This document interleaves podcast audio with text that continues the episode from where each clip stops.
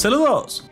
Bienvenidos a Nación Poperto, la nación más libre de América, donde hablamos de cultura geek con libertad y sin miedo a la censura. Hoy hablaremos sobre el anime de Komi-san, No puede comunicarse, estrenada en la plataforma de Netflix. Esta serie nos habla sobre cómo la estudiante de secundaria Shouko Komi, la cual sufre de ansiedad social extrema, enmudece cada vez que trata de iniciar conversación con otro ser humano.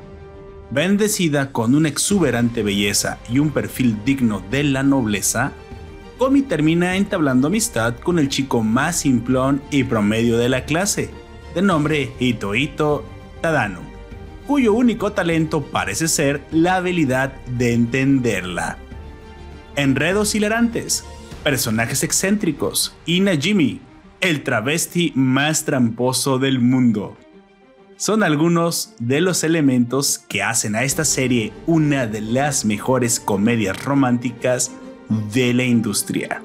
Ponte cómodo porque comenzamos.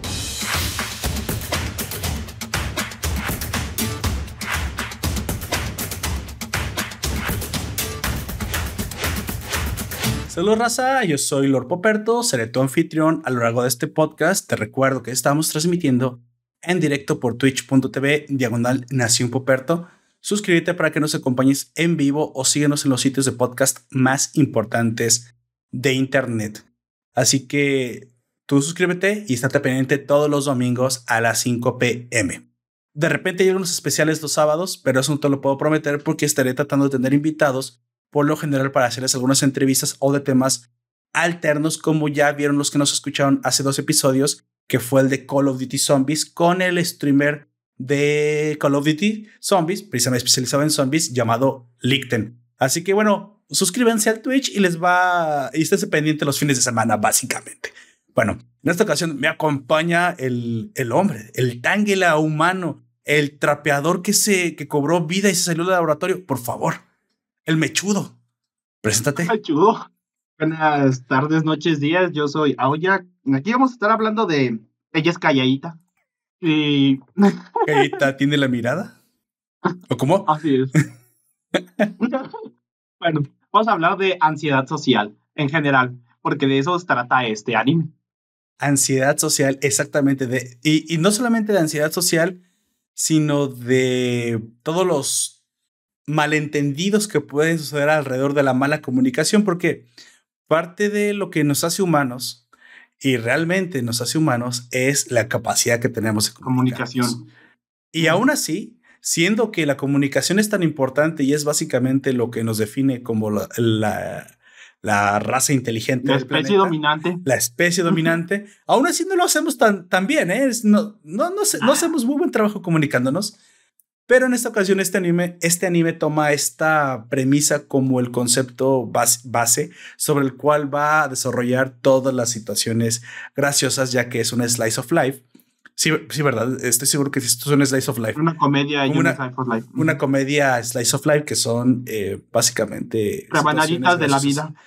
Sí, no, güey, ¿quién te habla de rebanaditas de la vida? Situaciones cotidianas, güey. ya dije que voy a hablar un buen español. Voy a encontrar exactamente la dirección. Sí, pero creo que los gringos le dicen slice of life a gajes del oficio, una cosa así, que son situaciones cotidianas. Entonces ya ves que me, que me parece que no deberíamos de traducir directamente el inglés al español porque luego tenemos cosas muy extrañas como así, toma, toma su cambio. Gracias, you're welcome. Y you're welcome es de nada, pero si lo traduces eres bienvenido. ¿Te, te imaginas? Se sacaría de mucho de onda. Tome su cambio. Ah, eres bienvenido. ¿Bienvenido a dónde? Ahí se a chingar a su madre porque ya tiene su cambio. Vaya. sí, no, no, no hay que traducir literalmente el, el, inglés al español. Luego hay que darle alguna clase de. Sale muy mal eso. De contexto. Así es. Pero bueno, antes de eso, vamos pasando rápido a la siguiente etapa que, que curiosamente es una de las que más me gustan, que es el cotorreo. Amigo, ¿qué hiciste durante la semana y, y por qué te veo tan bañadito? Ah, no te creas, siempre se baña. Ah, sí. Recuerda, otaku, pero no tanto. Otaku, pero no, es otaku que sí se baña. Bien. Bien ahí, amigo. Bueno, en la semana lo que estuve haciendo, aparte pues de rever Comisan, porque yo ya la había visto cuando estaba en emisión, estuve, sin contar lo del fin de semana que me fui a Morelia, estuve viendo varias, eh, cómo hacerle para encontrar el, el Dead Cells para el teléfono este, sin pagar. Porque está bien caro, güey. Cuesta, cuesta casi 400 varos.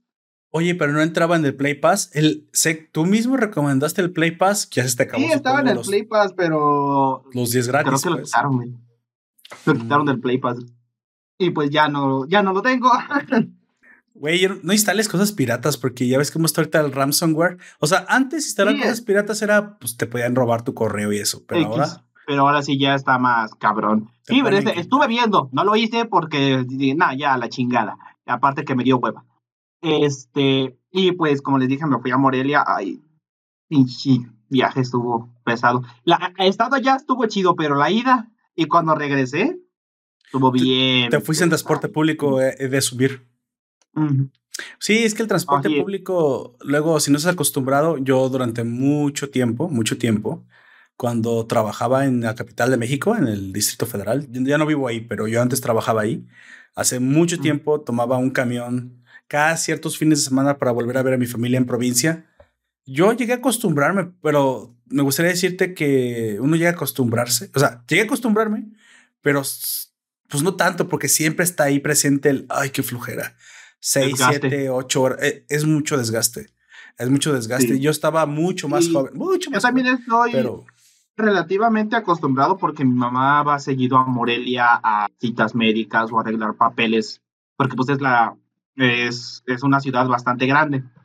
Y allá más o menos como cada dos o tres meses voy, algo así. Pero aún así, venirse en un guajolotero también está más luego porque las paredes del camión se, estaban calentando. Yo pensé que no existían esos camiones y sí, todavía se usan, pero ¿te imaginas? La gente, la gente, ah, bueno, la, la leyenda dice que antes la gente se subía con, con guajolotes, o sea, con animales de granja, con... Por eso les dicen así. ¿Alguien quiere conocer cómo eran esos ah, autobuses? Estoy seguro que si todavía van a ver cine mexicano de, de los 70s, de los 60s, van a encontrar a Cantinflas, el gran cómico mexicano Mario Moreno Cantinflas, muy probablemente en varias películas eh, donde salgan estos autobuses que precisamente servían para hacer la broma fácil porque los mismos autobuses eran una broma, o sea, estaban llenos de gente que no se bañaba si quieres. Todavía. Todavía. Todavía. No se bañan, llevan. No, es que la gente se asucia, pero luego se presta pues para llevar gente de granjera, o sea, yo entiendo que pues, pues es su trabajo, pero... Y así son esos autobuses. Y luego son autobuses que son precisamente más baratos que los autobuses de línea, que son los que son un viaje directo que tienes que comprar en las centrales, como un avión, vamos a ponerlo. Un avión no va haciendo paradas, obviamente. De línea cuesta eh, como casi 300 y este 200. Sí, claro. pesos menos. Hay, hay, una, hay unos dólares que pues si te ahorras, dices, bueno, por el transporte, estoy dispuesto a sufrirle. Pero aún así, güey, es como, es como esos aviones que quisieron hacer eh, como más económicos y no sé si te acuerdas en Asia, en Asia, en China o en Japón, no sé en cuál de los dos países, podías comprar un boleto de avión muy económico, pero te tenías que ir parado. Nada más que ah, la, o sea, la condición era que eh, lo permitía si el viaje era menos de 45 minutos, una cosa así. O sea, como literalmente eh, air, airbuses, o sea, autobuses aéreos, básicamente. Pero, güey, ese sufrimiento. ¿Sabes a, quién me recuerda mucho cuando dices camión guajolotero? Que el guajolote es el pavo, para quien no recuerde que, que, animal, qué palabra utilizamos para decirle pavo a veces nosotros los mexicanos. Es el. sí, porque no, no, no, todos los son de México los que no. Le y a veces incluso las personas de México no saben. E incluso eh, escucho también coruco, y estoy seguro que eso es una palabra ah. de origen náhuatl o algo así. Sin embargo, ese, esos camiones yo los recuerdo mucho porque cuando estaba muy niño me encantaba ir ver películas de la India María. No sé si la recuerdas. Era una, así como Cantinflas, era una señora, una actriz de comedia que interpretaba a una indígena que viajaba siempre a la gran ciudad. O sea, e, iba de provincia. Y me había aventuras propias de gente de provincia indígena que iba a la gran ciudad en, de, de forma bastante graciosa. como entendiendo cómo, cómo son los camiones y ese tipo de cosas. Sí, te Que imaginas. ahorita ya nos parecen bien normales. De hecho, hasta antiguas que ya ni siquiera se necesitan saber en algunas ocasiones. bueno, pero eran, eran películas muy graciosas. No sé si hoy se harían porque ya sabes, todo es ofensa. ¿Tú estás, estás burlándote de los indígenas? No, Dios mío, no, no, por favor, gente, no caminen, no transiten ese, ese camino de, de la ofensa porque la- el humor se acaba. odio. El odio te hace que, que ya no veas el humor como lo que es humor. Bueno, yo también tuve que hacer un viaje, nada más que mi viaje fue a Guadalajara. Guadalajara es una de las ciudades más grandes, la segunda ciudad más importante o tercera más, más importante de México. No, ni Defin- que está en el top 5. Definitivamente la segunda más importante de- del centro para abajo, que es la capital y la capital del país y la capital del estado de Jalisco, la provincia de Jalisco, que es Guadalajara. Aparte, Guadalajara es mundialmente famosa. De ahí viene el mariachi, de ahí viene el equipo de fútbol, las tequila Chivas. viene de Jalisco, el pues en general. No de Guadalajara, pero de Jalisco. Las mujeres más hermosas del mundo, han- las Miss Universo mexicanas, han sido ahí. históricamente de, de- de la provincia de ahí. Este, Pero que solamente hay una, ¿no? Que no es de Guadalajara. Que fue a Miss Universo. Sí, creo que es de Chihuahua, creo. Pero ya no me acuerdo que sí. sinceramente, la última. Pero Jimena Navarrete creo que sí es de ahí. Jimena Navarrete, que Sí, es la Jimena anterior, Navarrete está ahí. que es una mujer preciosa fuera de ahí. Sin embargo, el... yo tuve que volver este fin de semana porque tuve una... Todos, si tú me estás escuchando y tienes 30 y más, estás casado y todo esto, y me entiendes perfectamente, tuve que asistir a la boda de un amigo. Yo, yo creí que no se iban a casar, sinceramente. Yo creí que iban a morir solos y se los iban a comer sus gatos. Pero no, parece que los millennials, ya pasados de 30 y tantos, posible. ya, ya les llega como. ¿sabes qué? Sí, a lo mejor sí me caso. ¿ah? ¿No que no te casabas, mendigo? Este... Si te soy honesto, yo, yo, pero yo en este momento lo digo así. Pero yo no me veo casado. Tal vez sí viviendo con alguien así como, ¿cómo se dice? En unión libre. Pero en casado pecado, güey. Pero eso lo En, digo en este en pecado, cabrón. En pecado, ajá. Pero, digamos, eso lo puedo decir ahorita, ya más adelante, quién sabe. Tengo una, una teoría. Sí, por favor, si tú me estás escuchando y no estás casado, no te sientas ofendido. Pienso que cada quien se casa cuando se siente preparado. Y, Y así debería de ser. Porque y no claro, muchos lo hacen, pero así debería de ser. sin embargo, el casarse no siempre es tan claro. Es decir, tú dices, es que me voy a casar cuando tenga esto, esto, esto, esto y esto cumplido. Se te va la puta vida. No es cierto. Casarse es algo que se construye. No es algo que se obtiene después de obtener logros antes. Es un logro que tienes que completar en cierto momento. Es algo que, Exactamente. si tú sientes que ya es el momento de con la persona indicada, Es lo más, tienes que hacer porque si te esperas mucho, puede salir peor. Puede Sí, ser que claro. esa persona ya no. o, o sí, se te va el tren, como dice la gente. Es decir, muchas de tus metas, incluso yo estoy convencido, porque yo ya llevo casado casi 10 años. 10 años, de hecho, ya con este año. Muchas de tus metas se cumplen más fácilmente cuando tienes tu significativo otro a tu lado. El truco está en encontrar ese significativo otro que te construya Sí. en lugar de que te destruya porque tu pareja es tu espejo.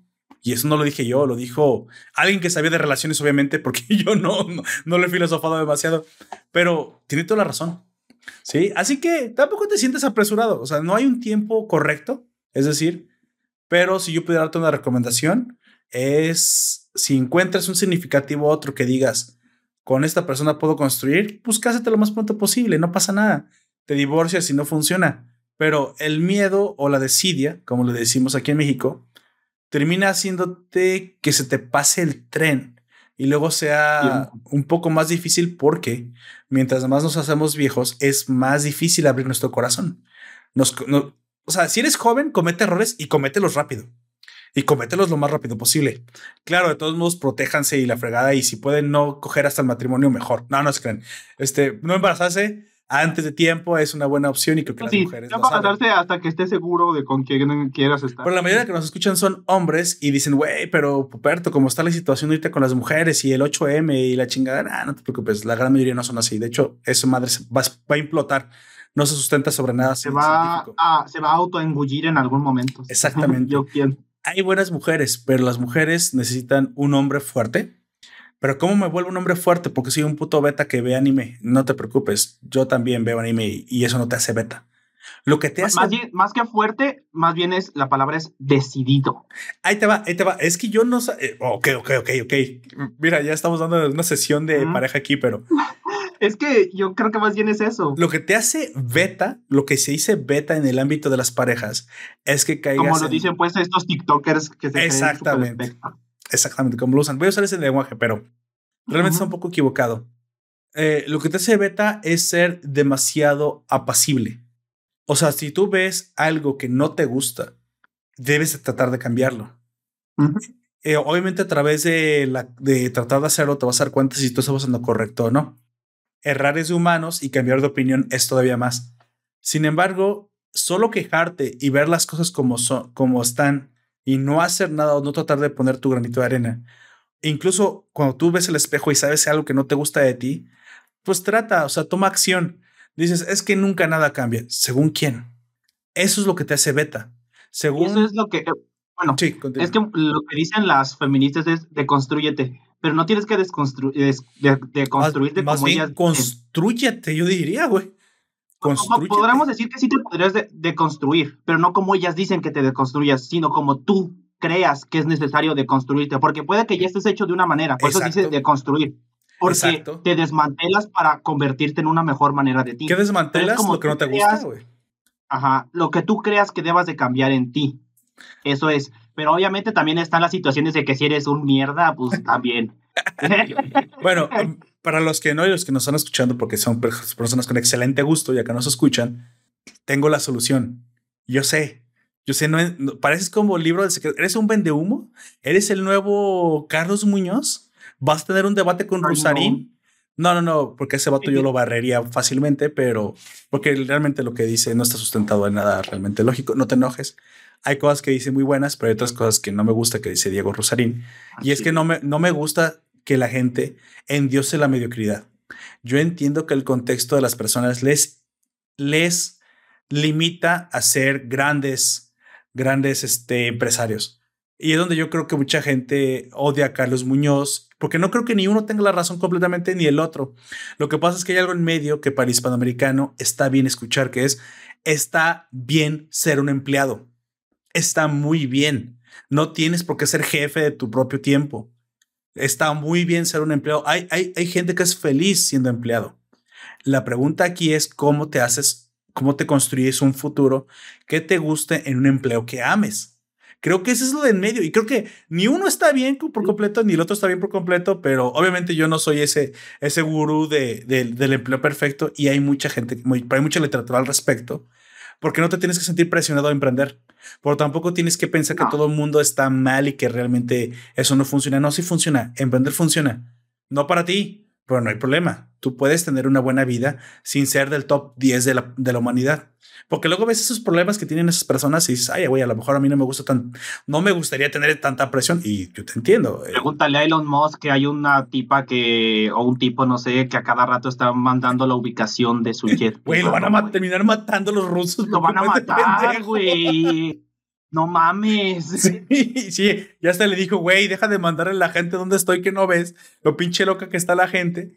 Pero bueno, para terminar, darles el, consejo, el, cuál era el truco ese, Poperto, para subir mi nivel de atractividad.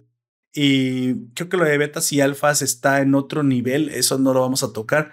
Alfa básicamente es un mujeriego, ¿sí? Como lo, como lo entiendes. El problema es que lo que nos gusta del alfa, sí lo podemos extraer. Entonces, ya no seríamos betas, pero no, no hay que ser alfas hay que ser beta plus. Es que no tienes que ser ni. No. es algo raro ahí en medio. Un tercero. Vamos a hablar de un tercero. Gamma.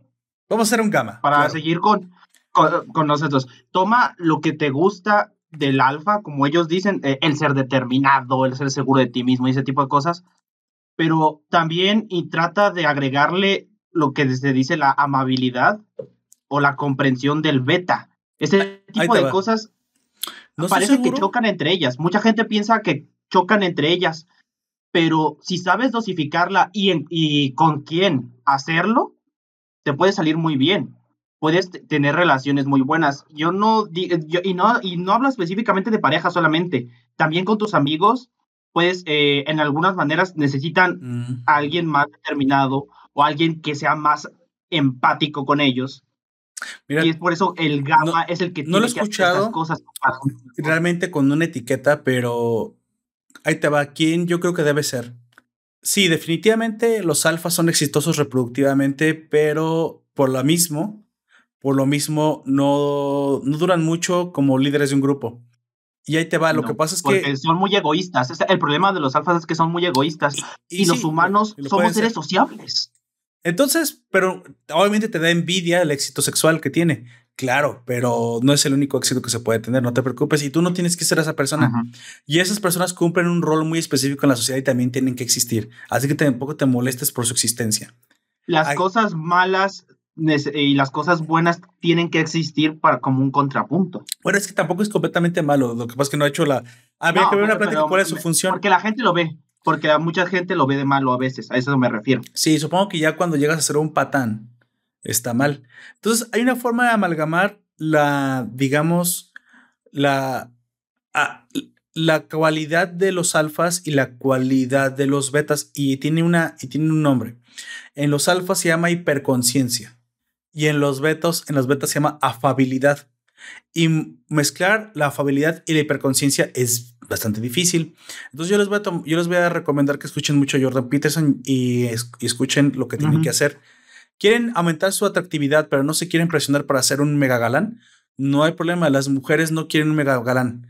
Las mujeres lo que quieren es el Rey León. Y, les, y es que es el ejemplo perfecto. ¿Qué es el Rey León? El Rey León es una persona que ha decidido ser fuerte, que ha decidido integrar su violencia, su agresividad, la peligrosidad que vive dentro de cada nosotros, pero la ha integrado a su personalidad amable. Es decir, sea amable, pero también sea escéptico. Entonces, no seas un venado lampareado que abre los ojos a todo, no. Duda, duda sanamente. Y eso es muy atractivo. tampoco seas un demonio de Tasmania que reacciona agresivamente ante todo. Exactamente. Y ese balance es difícil. Entonces él da, él da la solución. ¿Cómo alcanzo un balance más fácil? Pues a mí me sorprendió la respuesta. Y a ti también te va a sorprender en el siguiente directo. Ah, no, no, sí. ¿Te imaginas? una semana de humo, ¿no? Vende humo, ¿te imaginas? Compra mi libro para conocer la, respuesta. No, se las voy a decir. El, para el ser humano, hace mucho, dejó, hace mucho tiempo dejó de ser la violencia el sex appeal, pero tenemos que ser peligrosos. Es decir, tenemos que ser unas personas con las que no se puede meter uno fácilmente. ¿Cómo te vuelves peligroso en una época donde no es la violencia la respuesta? Y yo, es una palabra que yo no entendía en el contexto que lo decía. Yo repito, tienes que ser tremendamente articulado. Es decir, articulas tu persona, articulas tu actitud, articulas tu postura y para eso tienes que estudiar. Así que la buena noticia es que se puede aprender. Eh, tardarás a lo mejor un tiempo, pero se puede aprender. Se puede aprender a ser eh, una persona que sea atractiva a las mujeres porque ha integrado su sombra, como le decía Carl Jung.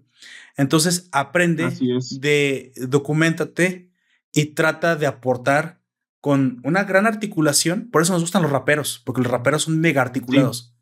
Pero sobre todo sobre, sobre aquello que no te gusta para que puedas defender una postura de aprender a debatir, aprender a orar como oración, como, como, como prosa. Tal vez si quieres orar con Dios, no, no le veo ningún problema. Tal vez articulate para dirigirte a Dios, si esa es tu decisión, porque en la articulación también te comienzas a articular para exponerte a la hembra. Entonces la hembra se da cuenta que eres alguien articulado y la, y la articulación requiere muchísima voluntad. Así que eres una persona que va a luchar por sus objetivos y la hembra lo que quiere es saber si el macho es capaz de hacerse cargo de una familia. Aunque hoy tengamos los dos el mismo trabajo y ganemos a veces hasta ya más, ella de todos modos quiere saber si tú no la vas a dejar colgada, básicamente. Bueno.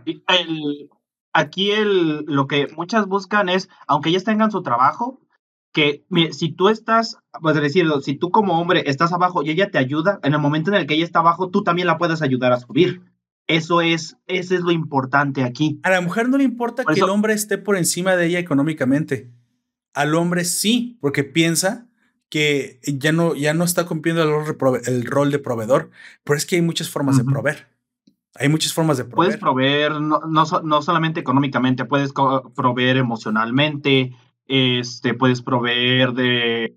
No importa qué tan poderosa sea esa mujer, puede ser, la, puede ser Angela Merkel si quieres, no importa qué tan poderosa sea esa mujer, ella se va a sentir feliz en los brazos y protegida del hombre que ama.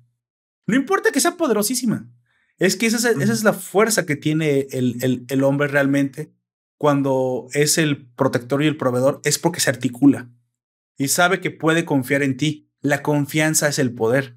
Por eso estas locas que dicen que el poder es opresión, no cuadra, güey. No cuadra para nada. Tú eres poderoso porque pueden confiar en ti. El poder Vamos es a decir confianza. sí pueden estar juntos. La opresión y el poder sí pueden estar juntos. Sí pueden estar, por eso se llama tiranía, güey. el poder y la opresión sí pueden estar juntos, pero no es la regla. No, es algo que siempre va a pasar. ¿Qué la opresión es cuando el poder cae en el que no sabe manejarlo. Y se vuelve un tirano, güey. Por él. Se vuelve un tirano. Exactamente. Porque, vamos a decir, vamos a poner un ejemplo. Eh, yo tengo 23 y mis primos más chicos tienen 15. 23 pesos. Yo por edad. no, por edad, eh, yo soy más poderoso, vamos a decirlo así. Claro. Y ellos me tienen, eh, si ellos me tienen la confianza de contarme sus problemas, porque yo ya tengo más experiencia que ellos, yo les puedo ayudar y ellos también me están otorgando el poder de ayudarlos. Exacto. Pero porque ellos no van a hablar con su papá porque vamos a decir que en este ejemplo su papá cuando ellos le cuentan sus problemas, él reacciona de una manera agresiva tiránica. o que esas son pendejadas y eso es una respuesta tiránica. Exacto. tienes que ser completamente Tienes que ser el gigante afable y amable. Creo que por eso solamente... al Rey León como ejemplo, porque según Jordan Peterson, esa, esa cara que, que los dibujantes quisieron plasmar es una cara difícil y por eso, y de hecho está basada en psicología, porque es la cara de quien se sabe poderoso, que es Mufasa, pero sabe que tiene una responsabilidad con el reino. Entonces es una cara dura. Es decir, no está enojado, pero es, no puedo darme por... Está, de hecho, es la, la presión que... Pero es impresionante, es intimidante. Es, es dura su cara porque es una persona, bueno, es un león, pero es una persona que es capaz de, de ser muy peligroso, pero decide no serlo porque quiere servir. Y la responsabilidad que tiene le, le pesa. Se nota, se nota el peso. El peso en los hombros eh, de, de quien lleva el peso. Solamente el que lleva el, el peso lo sabe. Solo pesada es la corona, de hecho, como dicen. Pero entonces tú dices, bueno, pero yo no soy ningún rey ni ningún león. Bueno, lo, entonces articúlate. Estudia. Eh, Empieza a entender tu lenguaje a un nivel que te guste. Aparte. Sí, trata de entenderte a ti mismo. Eh, eh, detecta lo que, en lo que tú eres bueno, lo que tú ya sabes hacer. Si eres muy sociable, eh, hilando a lo que vamos a hablar ahorita. De hecho, por eso lo traje. Como Najimi. Por eso lo traje. Si eres, la comunicación si eres muy sociable como Najimi, este, aprovechate de eso. Pero tampoco seas como Najimi imprudente. porque Najimi es muy es su personalidad. es que es joven, es que es joven, es que es joven. pero a ver, lo que, a lo que me refiero, puede ser muy comunicativo, pero a veces si dices de más, te vuelves imprudente y eso te puede meter en problemas. Porque te fijaste que Najimi es muy poderoso. Porque mucha es gente el confía en él. Es el más poderoso, en la escuela. En la escuela. En la escuela, no, no en su salón, en la escuela, porque todo mundo lo conoce. Es el amigo de la infancia o la amiga de la infancia, dependiendo si lo conociste en la primaria o ya en la secundaria, como dicen ellos. Es el amix. De todos. El amix de la infancia, es el no sabes qué chingados Ahorita veremos. El lo sabe, güey, porque en la wiki oficial, cuando lo buscas, en género dice Najimi. Najimi. No dice si es hombre o mujer, dice Najimi. No, pero sí es hombre, o sea, ya, ya dijo que sí es hombre, pero sí está muy muy este, muy por eso el güey es como medio convenenciero, güey, es muy convenenciero cuando le cuando le conviene. flexibles como Najimi en ese sentido. Tal vez no entre cambiar entre hombre y mujer, pero cuando te convenga ser más duro, sé más duro. Cuando te convenga ser más amable, sé más amable. Entonces, ¿cómo, cómo hago eso, Poperto? Integra tu sombra, básicamente. ¿Y cómo integras tu sombra? Articúlate. Porque vamos a ser sinceros. primero hay que, sabemos encontrar para poder articularla, güey. No sabemos hablar y, y, eso, no está, eso no está mal porque obviamente no naciste con ese aprendizaje, o sea, pero aprende a comunicarte.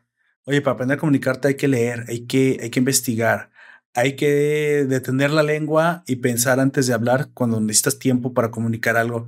En debate sanamente. Más si son cosas importantes. Sí, sanamente debate y acepta que te puedes equivocar. Incluso cuando en un debate tú sepas que tienes la razón, si el que no tiene la razón es mejor articulado que tú, parece que él va a ganar. Porque quien gana el debate es quien comunica mejor su, su idea. Exactamente. Y hace eso porque la comunicación es poder. A las mujeres les gustan mucho, mucho, mucho. Y eso, cualquier mujer que a ti te interese, amigo, que estás escuchándome, le va a encantar que le sepas comunicar una idea interesante. Y si idea interesante cuadra con sus gustos, le va a encantar mucho más. Pero aprende a comunicarte. Un consejo que sí te puedo dar de mi propia experiencia es que arranca de tu alma, arranca tu cerebro eh, la idea de que que al buen entendedor le tienes que decir pocas palabras. No es para el contexto de una pareja. Para un buen entendedor, pocas palabras estamos hablando de negocios, estamos hablando de copywriting para un meme. Para eso sirve, porque son ideas ambiguas y, de, y, de, y simplistas de poca profundidad. Una mujer no es simplista ni de poca profundidad. A una mujer, al contrario, háblale como un poeta. Usa muchas palabras. Aprende palabras nuevas que tu familia te diga, ay, güey, ¿de, dónde sacaste esa palabra tan rara? La saqué de un libro, madre. Progenitora, he de, he de externar mi deseo de que en esta ocasión usted no me sirva el pollo de, de, o sea, de tal forma, no sé, ¿por qué no? Te van a decir mamador. Externar que se me ha acabado el papel para limpiarme el, el, ano. el final del aparato digestivo. ¿Por qué no? O sea, pero es que esto podría parecer como broma, pero es, verdad. Entonces, a una mujer le gusta mucho un hombre que, sabe Muchas veces, entre los chistes, eh, los, chistes evidencian, pues, verdades que eh, muchas veces se necesitan saber. Y de hecho, el humor es, articulado, güey. Yo, no puedo pensar en un chiste de una persona que no sepa contarlo. Para contar el chiste hay que ser articulado. Entonces, ya lo sabes, ese es el truco. Articúlate, hay que estudiar es, difícil, pero la buena noticia es que se puede aprender. Es una habilidad que se puede aprender. Así que, pues bueno, después de esta breve, supongo, breve cultural. motivacional. Sobre la comunicación, porque bueno, el tema es comunicación. Sobre la comunicación. El tema principal es ese. Exactamente. Comenzaremos ahora sí a hablar de la obra, pero obviamente. Comisan. Comisan. Por el tipo de obra que es, tendremos que hablar de spoilers y de la relación de los personajes y pues vamos a entrar directamente a, hablar de ella. Así que si tú quieres verla y después volver con nosotros para ver qué opinamos, qué compartimos de ella, para aquí el podcast, ve a ver la serie. Es una serie que se va muy rápido. Yo te la recomiendo muchísimo. Sí, son 12 capítulos de 20 minutos, lo normal en el anime. Y te vas a quedar deseando más. Así que sí, sí, para ahí y vuelves a, vuelves a escucharnos. Así que bueno, sobre advertencia, no hay engaño. No hay engaño.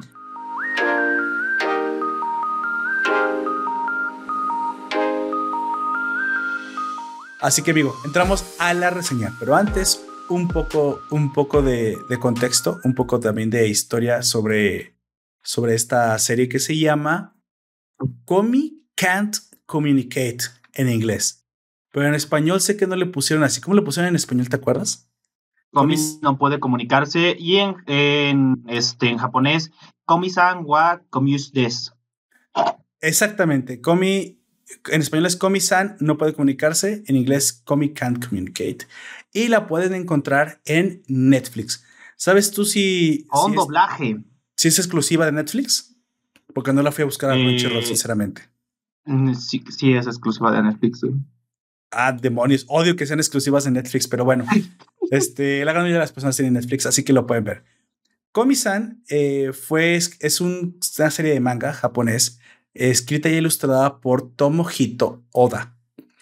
Eh, hombre o mujer, no sé, no sé qué sea, qué es hombre o mujer, güey, Tomohito Oda. No sé, yo tampoco. Oda, no Oda Nobunaga. Oda, Oda, hombre, creo que es nombre de hombre. Sí, me quedo, es hombre. Bueno, un poco como con el Oda de que ese Oda Nobunaga. Hace poquito me enteré de que hay una serie en el que Pato reencarna en un perrito, güey. ah, sí, cierto, sí, cierto. Eh, ¿Cómo se llama esa serie? Sí, sí, pero si alguien se pregunta quién es Oda, Oda San, algo así se llama, porque el ah. perrito, sus dueñas le pone no, se pasan de lanza. si alguien se, pregunta quién es Oda Nobunaga, es el que se le considera el gran, el gran iniciador de la unificación de Japón. Sí, un samurái muy histórico y muy importante para que tengan un contexto más o menos.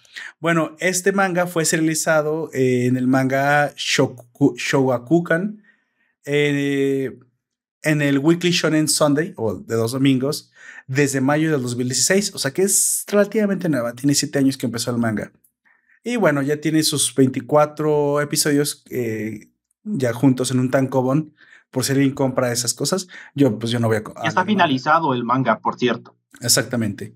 Así que pues bueno, ese es para la parte del manga y de ahí se autorizó una adaptación de septiembre a noviembre del 2021 eh, de, de, No, pero eso es de live action, perdón. Ah, el anime fue de...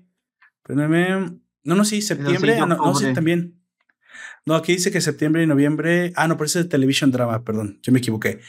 Y en octubre se autoriza el anime.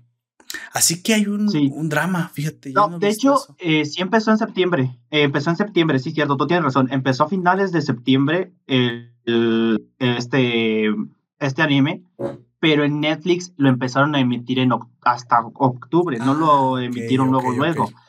Creo que fueron dos o tres capítulos que estuvieron en septiembre, eh, o sea, antes de que llegara Netflix, y luego lo pusieron a, ahí, y en Netflix te estuvo estrenando por semana un capítulo, güey. Ahora, sinceramente, yo no sé si iría a ver el drama, güey, porque a mí los japoneses no, no. me gusta cómo actúan.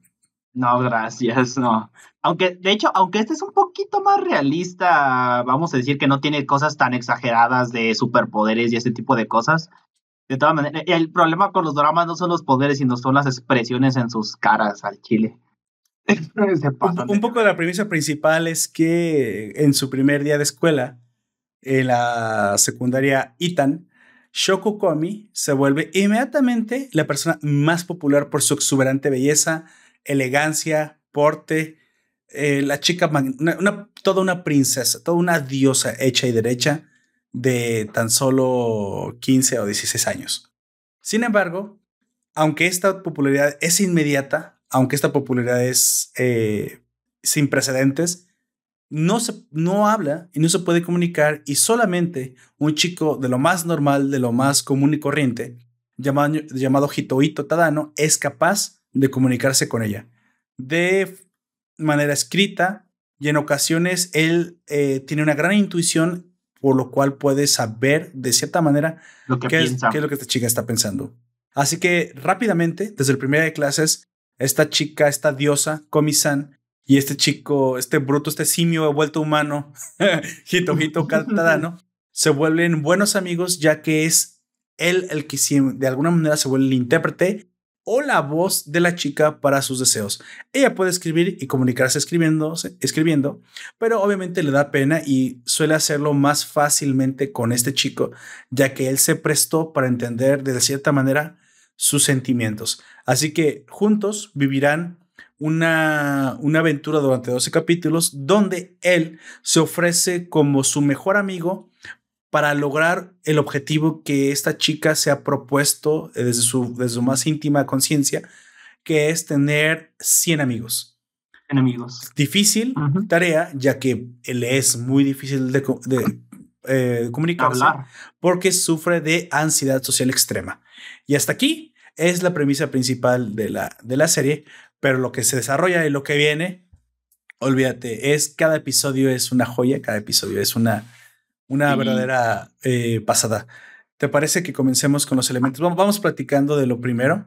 Ah, ah, ah, yo quiero decir algo antes de eso. Quiero eh, hablar de lo muy bien hecho que está hecho el primer capítulo, Por la manera en la que él empieza a entenderla sin ninguna manera y cómo eh, yo creo que lo mejor de todo el capítulo es cuando ella se abre a él escribiendo en el pizarrón, güey. Ese es como el punto de quiebre en el que ya sabes que si, si, no, si no son pareja es porque se va a salir otra cosa de, de contexto o sale otro personaje. Que e, es el punto de quiebre en el que sabes que eh, a lo mejor no como pareja sentimental, pero van a ser amigos durante mucho tiempo. Sí, es porque sucede que él se toma el tiempo, eh, porque aunque él pueda hablar, se toma el tiempo de escribir como ella para que ella se sienta en más confianza con él. Ah, ok, ok, ok. Estás diciendo que parte del gran éxito de, de Hito como para lograr entablar una relación con esta comisan fue su empatía. Y en su, em, en su empatía toma una decisión bastante importante que es, es comunicarse tal y como ella lo hace para ponerse en sus zapatos. Y esto termina reforzando aún más la confianza de, de Comi en él. Y para que ella entienda también el compromiso que él está llegando a tener aquí porque aunque él pueda hablar, él está tomándose esa molestia, güey. sí, claro, claro. De hecho, a mí, eh, vamos a decir que esto, eh, de cierta manera, me, lo hice yo solo, por así decirlo, porque yo antes, bueno, hasta la fecha todavía tengo un poco de ansiedad social. No se nota mucho porque ustedes me ven que hablo mucho, que, eh, que me río mucho, pero es porque yo solo he empezado a sobreponerme ante ello. Güey. ¿Eso quiere decir que en algún momento mostrarás tu cara sin taparte? Ah, tal vez. Ah. Oh, Jackson. Este, no puede mostrar su cara. cuando yo e, es de hecho es curioso porque también fue cuando yo iba a la secundaria yo era eh, entre primaria secundaria yo era mucho más callado eh, pero a diferencia de cómic ella es callada y tímida yo era callado y agresivo mm, o sea era una era una combinación peor, porque si eres callado y tímido, te, podría, eh, te puedes encontrar un jitojito que te ayude. Pues si eres callado y agresivo, no. Sí, alejas a las personas de tu lado, ¿no? Las terminas alejando, güey. Y yo solito me di cuenta de esto y fue cuando yo empecé a ir a teatro para poder abrirme más con la gente, para aprender a hablar con la gente. Vaya. Y fue cuando me di cuenta de que tenía esta cualidad de de hacer que la gente se abriera de una manera más rápida conmigo. Esta carisma, como dice, la, eh, como dice la gente, de hacer reír a la gente, yo no era consciente de ello hasta ese momento, de que yo podía hacer que si alguien más tenía los problemas que yo, podía ayudarlo a abrirse. Que eso es lo que de cierta manera hice con eh, el, el, tercer miembro fundador que es Gunter, porque Gunter también era muy, muy callado. Y yo de cierta manera le ayudé a un, poco a que fuera un poco más abierto, porque ya él, no sé, no sé mucho las razones del por qué tiene esta ansiedad, pero yo al hablar de una manera más abierta de mis problemas con él, él empezó a ser más abierto conmigo. Claro, como dice el, intro de la serie, no es que no quieran contarnos nada, no es que no quieran comunicarse, es que no saben cómo. Sí, y yo, yo, como yo ya pasé por eso, yo sé cómo ayudarlos de alguna manera. Yo no soy el jitojito tan súper este, empático en ocasiones, pero soy a veces ah, también como Najimi de que puedo hablar de una manera muy, muy rápida con mucha gente y tú ya me has visto cómo puedo hablar de una manera. Eh, te podría decir que soy como una mezcla de los dos en ese sentido. Por eso me, en parte me gustó mucho la serie, porque me vi reflejado en Tadano, ayudando, en, en Komi cuando no podía hablar y en Najimi cuando ya pude hablar más, güey. Pues, esa es, es una de mis series favoritas esta. De hecho, vamos a poner un poquito en contexto a la gente. El trastorno de ansiedad social, mejor conocido como TAS, también es conocido como una fobia social o se le conoce como la fobia social.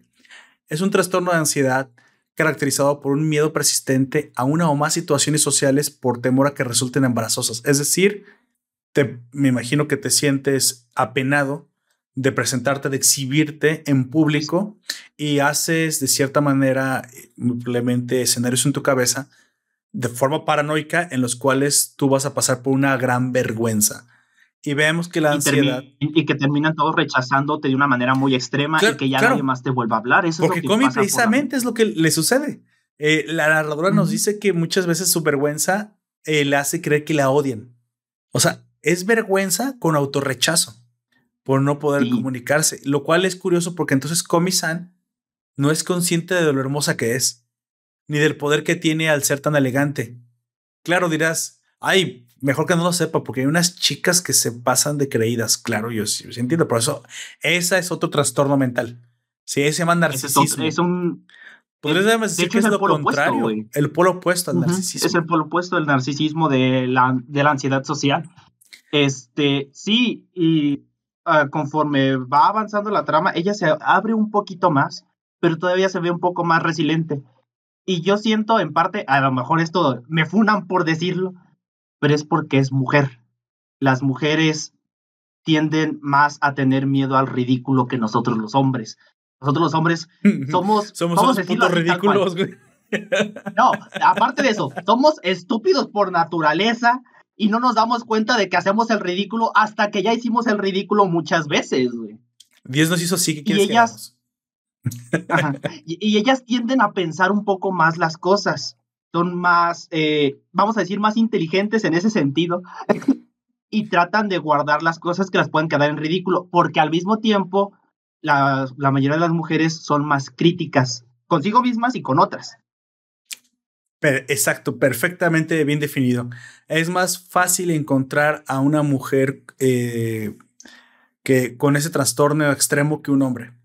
Y de cierta manera, los hombres podemos llegar a tener pena, vergüenza, también ser callados, pero tan pronto encontramos un igual a nosotros, eh, nos ayuda bastante y podemos hablar con ellos.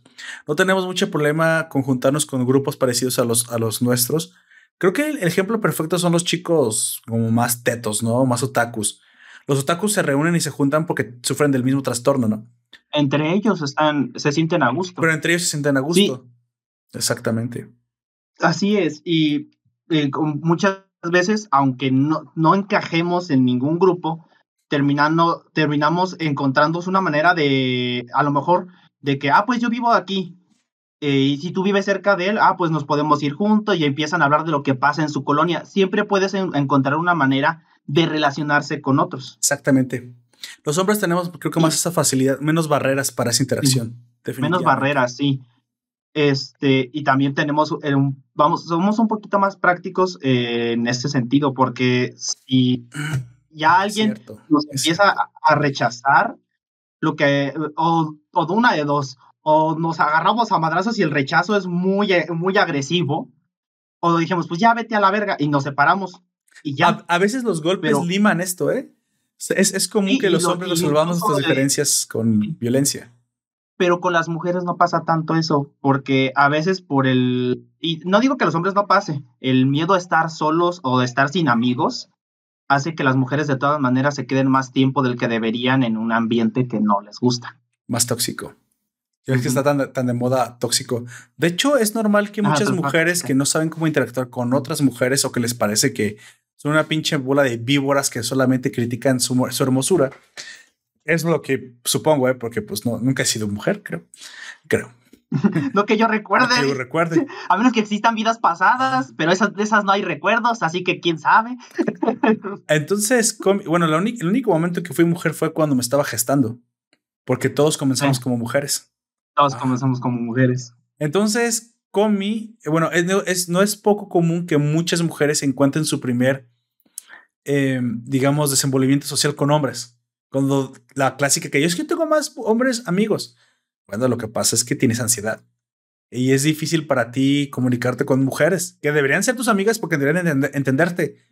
Pero es que los hombres, al ser más, digamos, transparentes, te causan menos ansiedad porque no sabes lo que está pensando la otra chica, pero sí sabes lo que estamos pensando nosotros. Chichis, culos, chichis, culos, chichis, culos, comer pedos, chichis, culos, comer pedos. es todo lo que pensamos a esa edad. Entonces, es, como somos transparentes, te causa menos, pero de verdad es que deberías de todos modos buscar hacer una relación con tu mismo sexo porque obviamente vas a poder hablar de cosas que con alguien más no puedes hablar. Así que bueno, de hecho, esto conecta precisamente con mi, primer punto, no quedó muy aparte, que era precisamente hablar del el problema de comunicación de, de Comi, pero tú lo metiste desde el primer episodio. Y me parece que esta es la gran, la gran cualidad de Tadano. De una vez, me, me, dice que, me dicen que la escuela solo acepta gente sobresaliente en cosas, o sea, medio excéntrica. Tadano parece muy sencillo, pero no lo es. Al final, Tadano tiene una intuición que parece ser que nadie más tuvo.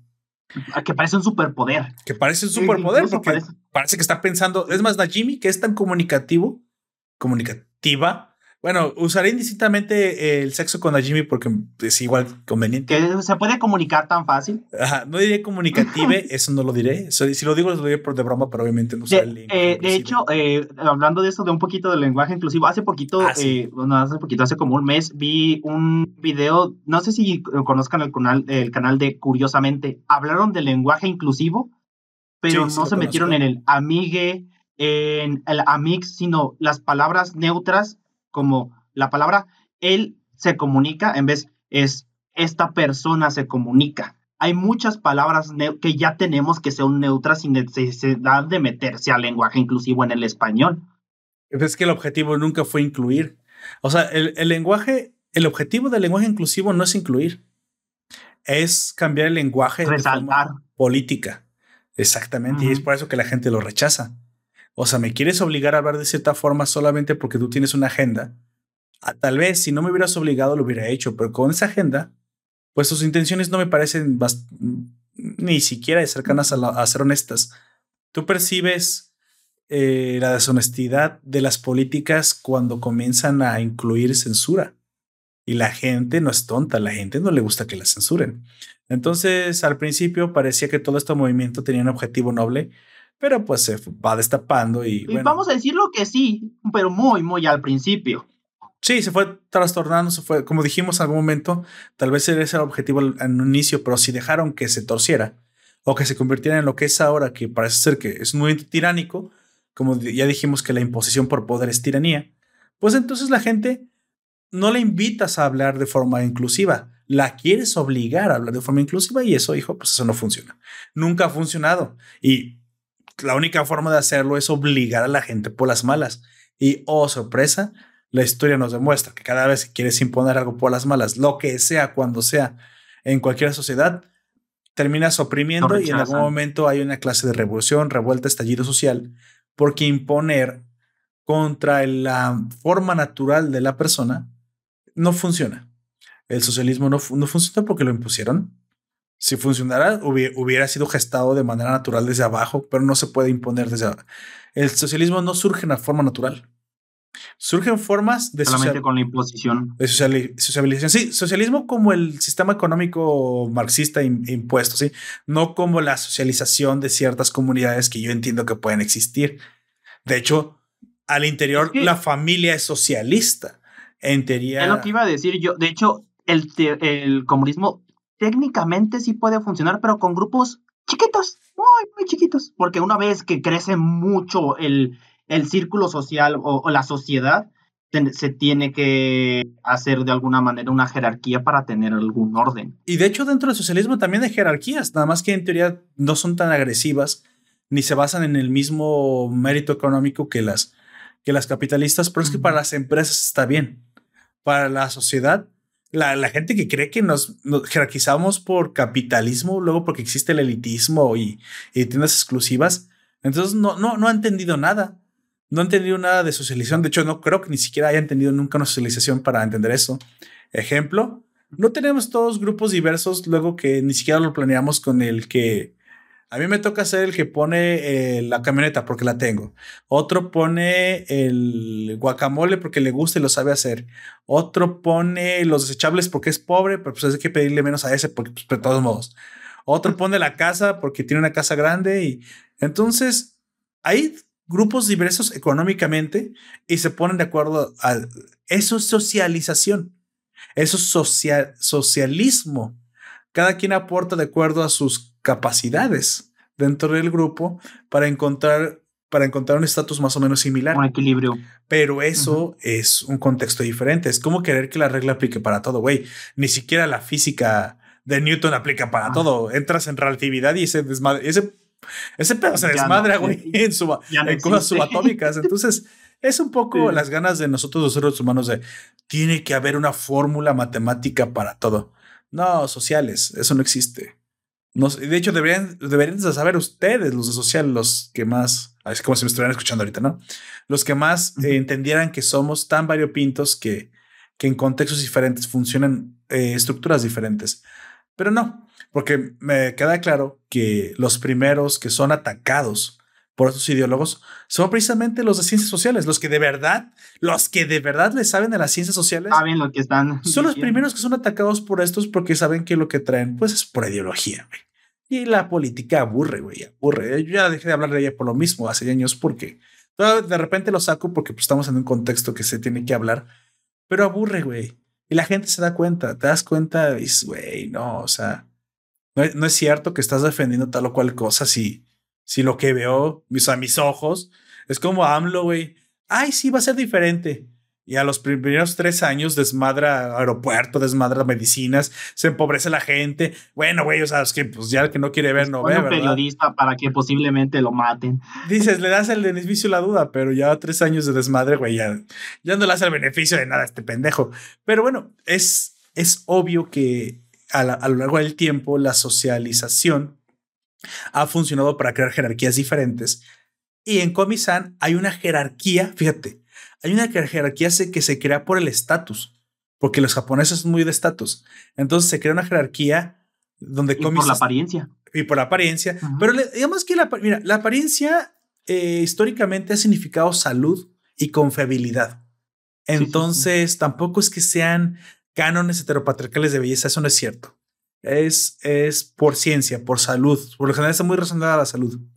Es una chica saludable y bonita, pues obviamente tiene que tener un, un, una, se jerarquiza rápidamente, pero estamos hablando de popularidad. No, de hecho, no en todo. Si no fuera muy lista, pues entonces se crearía una jerarquía diferente.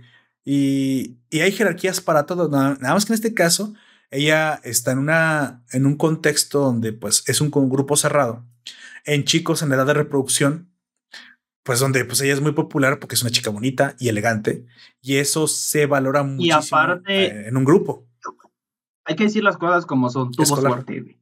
Y tuvo, tuvo mucha suerte de que también estuvo Jito para ahí, porque esto no, no mucha gente lo sabe, pero hay un manga eh, que no está hecho por el mismo creador, pero es un what if, vamos a decirlo así, que fuese, eh, qué pasaría si fuese un poquito más realista.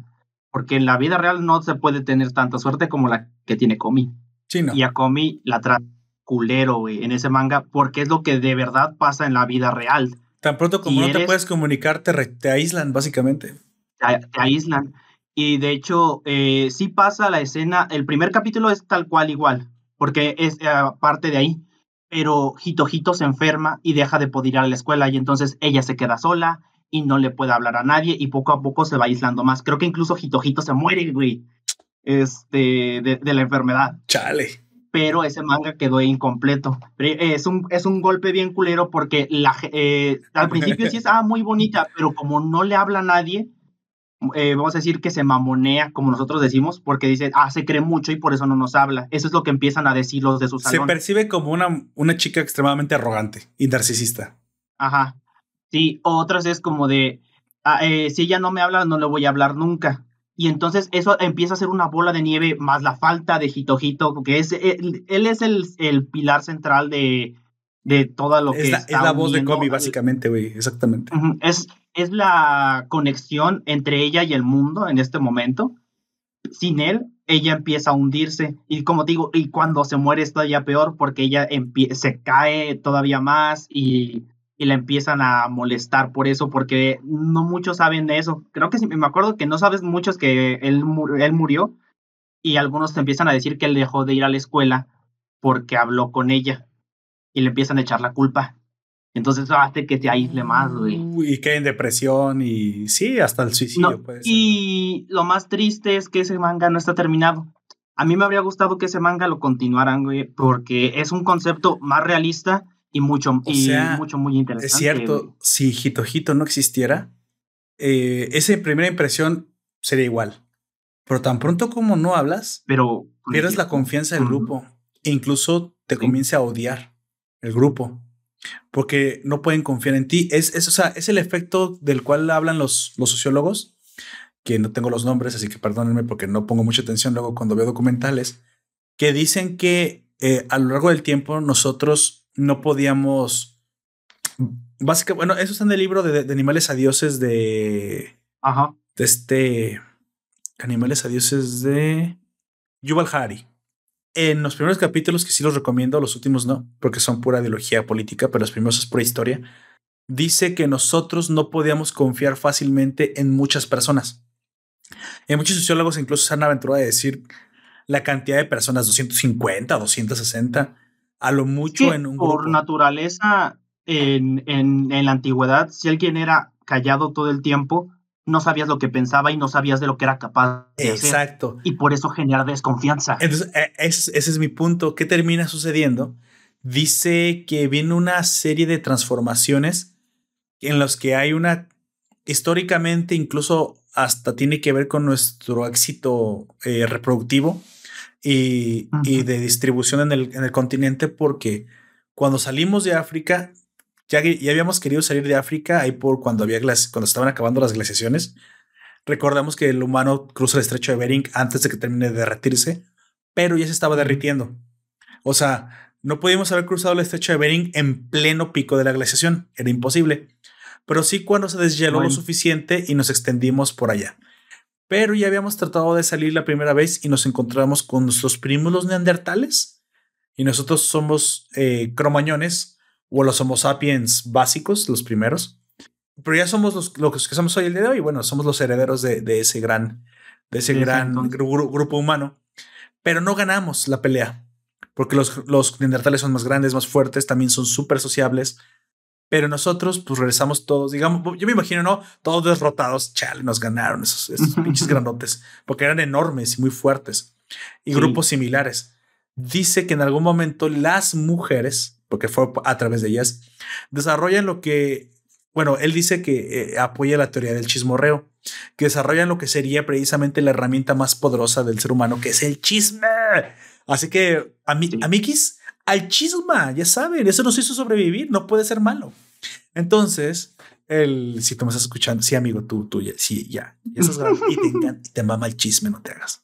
No A todos nos gusta el A chisme, todos nos gusta el chisme. Eh, lo que hoy ves como noticias no es otra cosa que el chisme glorificado y profesionalizado. Es un chisme más avanzado, vamos a decirlo así. Porque el, el, el- el chisme en su momento nos sirvió como herramienta de comunicación cuando eran grupos muy grandes. Porque cuando e- eres un grupo pequeño, tú puedes hablar directamente con todos. Pero si es un grupo de 400, te- necesitas hablar con un güey y que ese güey le hable a otro güey y que ese otro güey le hable a otro güey y que se entere de lo que está pasando. y saber si es de confianza. del chisme. Porque precisamente el chisme sirvió porque las mujeres nos podían decir quién era de confianza y quién no. Lo cual se volvió una herramienta tremendamente poderosa para poder confiar en personas, más allá de un círculo que pudiéramos recordar. ¿Por qué? Esto sí es de otro, de otro sociólogo, pero no, no me acuerdo, otro historiador, que dice que la verdadera razón por la cual necesitamos recordar a las personas cercanas a nosotros es para saber si son confiables. Sol- este me robó, me engañó, si fue leal. Ay, güey, eh, no lo apunté en ningún lado. Eh, ¿Cómo era? Entonces, ¿qué pasa?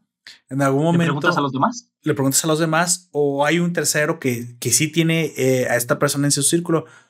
¿Qué pasa? Tú eres más propenso a confiar en alguien de Facebook si es amigo de un amigo. Ujú. Ahí, sí- ah, mira, compartimos amistades. Seguro puede estar dentro de este círculo. Si no, no, si es completamente desconocido, de repente hay una barrera de no, espérate. Bueno, si ustedes no son de las personas que den a, eh, a todos, eh, no, no hagan eso, gente. Evalúen a quiénes están agregando. Es su- peligroso. Es peligroso, ya como estamos Peligroso. cosas, es peligroso. Pero si es amigo de amigo de amigo o amigo de amigo y, y compartan amigos, eres más propenso a dejarlo entrar. Porque, bueno, confías no en esa persona, sino en el criterio del, del otro, que sí lo dejó entrar. Ahora, quién sabe si también sea buena idea, eso habría que preguntar. La cuestión es que eso permitió hacer grupos más grandes y simplemente por números aplastamos a los neandertales. Sí, en algún momento era un grupo de 500 contra 500, pero pues eran más fuertes que nosotros, así que pues éramos más listos, ligeramente más listos, pero eso pues no, no, no fue tanto lo que nos ayudó. Pero cuando ya con la teoría del chismorreo desarrollamos grupos más grandes y tal vez incluso simbologías, inicios de las, de las proto-religiones, ahora que yo no te conozco, no tengo ningún conocido que te conozca, pero llevas ese símbolo en el pecho, esa cruz cristiana, de seguro eres confiable porque yo también creo en lo mismo que tú. Entonces ya era como algo que te ayudaba. La simbología representaba la confianza vuelta a un, símbolo. Por eso existen las religiones, para poder confiar entre nosotros. En teoría, en teoría debería ser una persona similar a mí. Entonces esto ayudó a que llegáramos a ser más de 5000 grupos enormes, ejércitos enormes, y pues ahí sí ya no pudieron hacer nada los pobres neandertales que muy probablemente no, no lograron desarrollar un lenguaje tan avanzado como el nuestro, tan rápido. Dicen teorías que es posible que lo hubieran logrado, pero nosotros ganamos la carrera. Y que en parte, pues también los incorporamos al, al genoma que tenemos, ¿no? Porque hoy tenemos 30% esto, 30%, eh, bueno, son muchos 30%, pero porcentajes de todos. Sin embargo, ganamos por la comunicación. Nuestra comunicación es nuestra mejor arma. Como te decían, es que no tenemos nada mejor que los animales. Claro que sí, es la puta comunicación. No hay un animal que se acerque siquiera, que nos pueda siquiera llegar a competir en la complejidad de nuestra comunicación. Que estés chavo y no sepas articularte, bueno, ya te dije cuál es el secreto.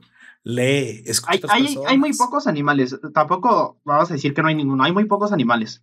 Entre ellos los delfines, los cuervos, güey.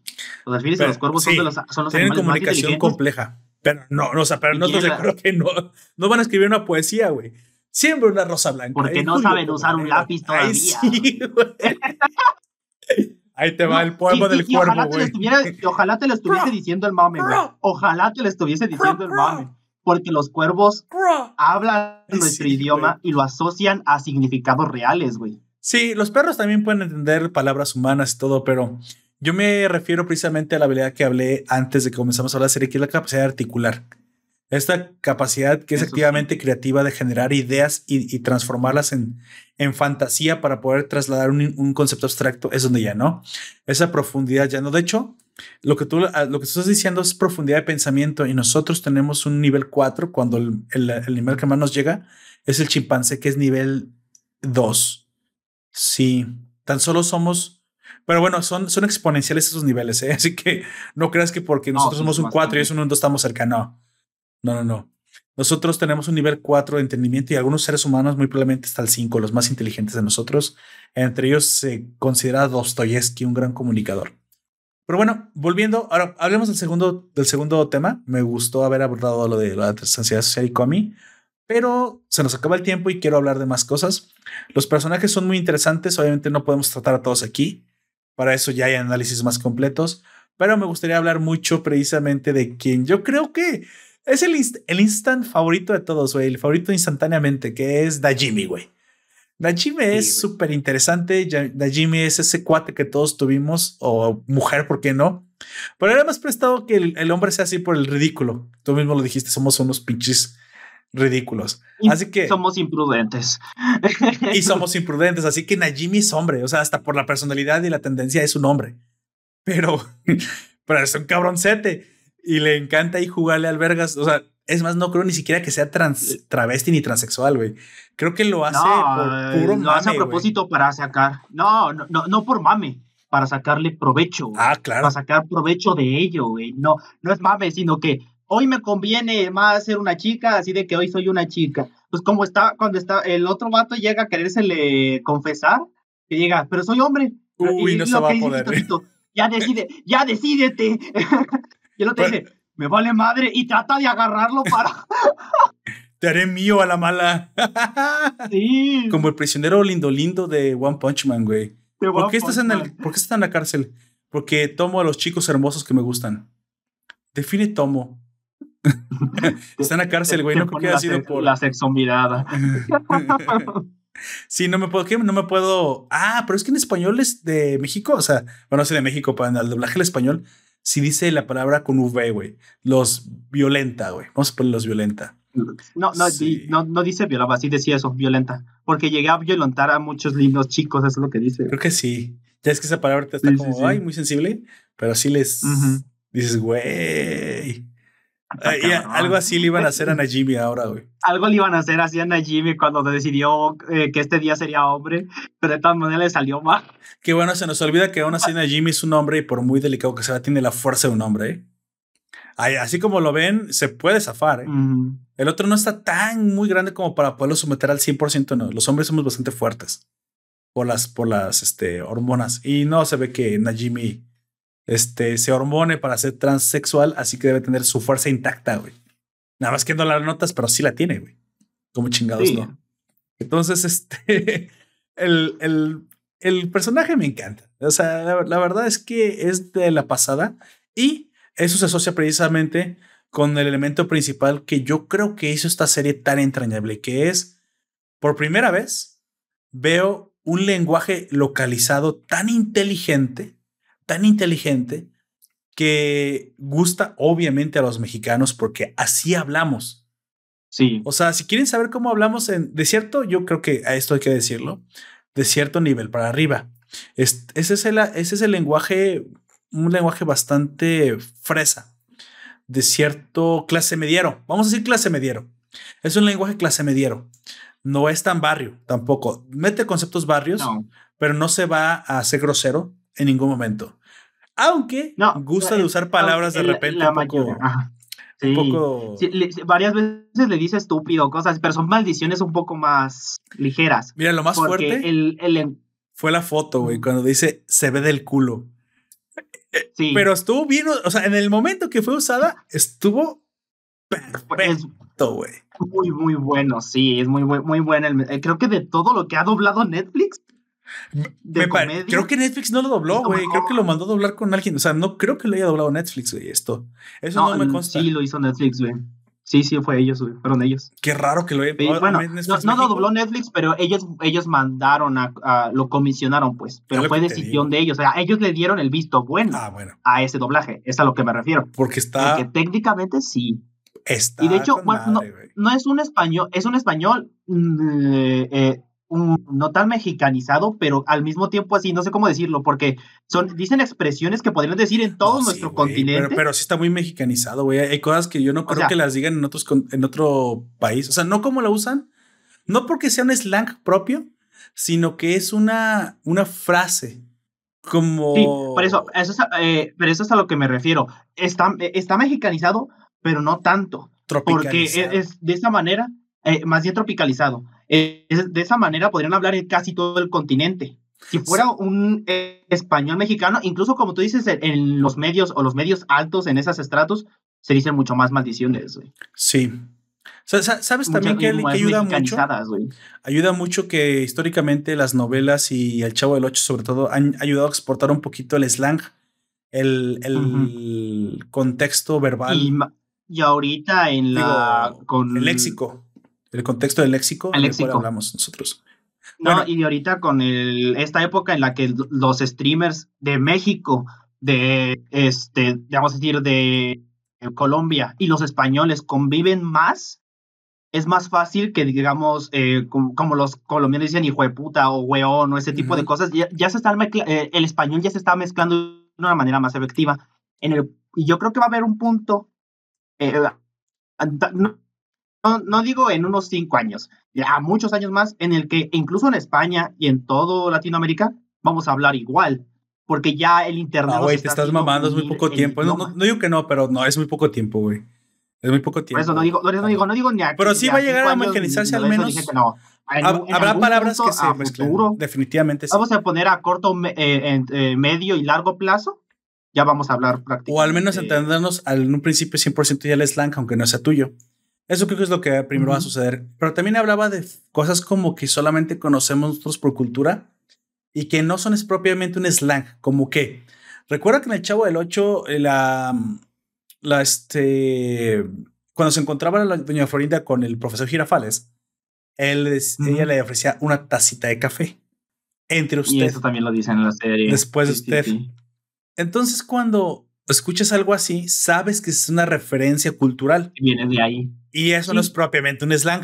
Así que, aunque se puede entender de forma contextual, es una referencia cultural. Así que mezcla bien referencias culturales que pueden entenderse en todo el continente, aunque no las conozcas. Y también, también algunos conceptos, sí, pero luego también hay algunos conceptos que son solamente propios del Internet, como la palabra furro, güey. Cuando le dice que si dio Vistars, ya ella, el mismo la dice, es propio de la juventud, o sea que, o sea, lo, que me trato de referir es que sí, trató de adaptar cómo hablaría hoy un chico de preparatoria clase media, clase media, incluso alta, ¿eh? Clase mediero de hoy. en el mundo digital. Claro, porque pues entonces, el, ¿qué pasa con el slang de, de Internet? El que todos entendemos. El que, eso sí, son palabras que le dan vuelta a, todos los hispanohablantes y que todos vamos a compartir, porque Internet no es propiamente un, un, una... De hecho, no van a entender los que hablan en, inglés, bueno, en inglés sí, porque es furry, pero, o sea, van a entender todos los que hablamos español, no como un slang propio de los furros para España, una palabra propia para decir furros en Bolivia, no, es todos los, hispanohablantes. Está en todos lados. Usamos el mismo eh, ¿cómo, cómo Anglicismo. El, mismo anglicismo, exactamente en este caso, porque es un anglicismo, por los mismos términos creados en Internet. Así que eso no es propiamente una localización, eh, sino es una adaptación a la juventud, lo cual me gustó mucho porque, bueno, entonces no están hablando como yo hablaría, porque me dicen, oye, Paperto, pero tú no dices muchas palabras de las que dicen ahí. Lo que pasa es que yo, yo no soy un joven de preparatoria y trato de ser bastante, bastante neutro a la hora que hablo. Sí me esfuerzo por encontrar y, y me dicen que yo tampoco no hablo así, yo soy un poco más barrio, así que yo digo más maldiciones. Exactamente. Najimi está en medio de él y de mí. Así sí, me parece es un excelente lugar donde localizar a Najimi. Pero obviamente creo que, o sea, tienes que decirlo. Así, eh, si les gusta en Sudamérica, gracias. Gracias porque obviamente que, que a la gente le guste cómo hablamos, pues es, una, es algo que siempre se debe agradecer, ¿no? Pero es que es bastante, aparte, buena la localización, o sea, no se siente forzada. La mitad de la serie la hace Najimi, pero la otra mitad la hace la narradora, güey. Esa narradora. La narradora. o sea. La narradora y Hito juntos, porque Hito reacciona como una persona normal reaccionaría cuando ves a alguien como Najimi, como de, no mames, Creo que si hubiese dicho en algún punto no mames, ya, ya habría sido. Eh, eh, Yo creo que no se lo permitieron. Le permitieron algunas palabras. Porque... Es que, güey, yo, yo, como si escuchas, pones mucha atención, dicen a Jimmy, se ve del culo, jaja. Pero es que una, o sea, lo hice muy rápido, como que, ay, ahí se fue para esa que no, palabrita. Sí, para que no, para que no se note. Pero por ejemplo, ¿qué hubiéramos dicho? se ve de la y la narradora, Sí, Hitehito y la narradora son una parte. Y toda la otra parte de la narrativa es Najimi solo. Sí, sí, sí, güey. Es que el pinche. El pinche Najimi, de cierta manera, eh, es el, la serie. motor. Sí, carrileó la serie precisamente. O sea, ese es un inglesismo muy, muy geek, güey. llevó la serie a cuestas. Pero es que fue el motor de las situaciones, definitivamente. El guion de Comic and Communicate brilla porque sus ideas son bastante buenas. Aquí, aquí tengo que decir que en algún momento se te olvida que existe Comi, ¿eh? Comi no es tan importante definitivamente para que algunas escenas se lleven a cabo para, o, no es el centro de las escenas, quiero decir. Me gusta la serie porque hace que funcione sin ella. O como ella como, un, como secundaria. Como un personaje secundario. Sí. O sea, no se siente en ella. Eh, lo bueno de ella, de eso, es que sí, la eh, sí tiene muchos momentos de lo que es ella, pero también se preocupa por los otros personajes. Y en este caso a Najimi le dieron mucho más protagonismo. Pero en algún punto también, eh, bueno, como ya les dije, yo voy un poco más avanzado en el manga.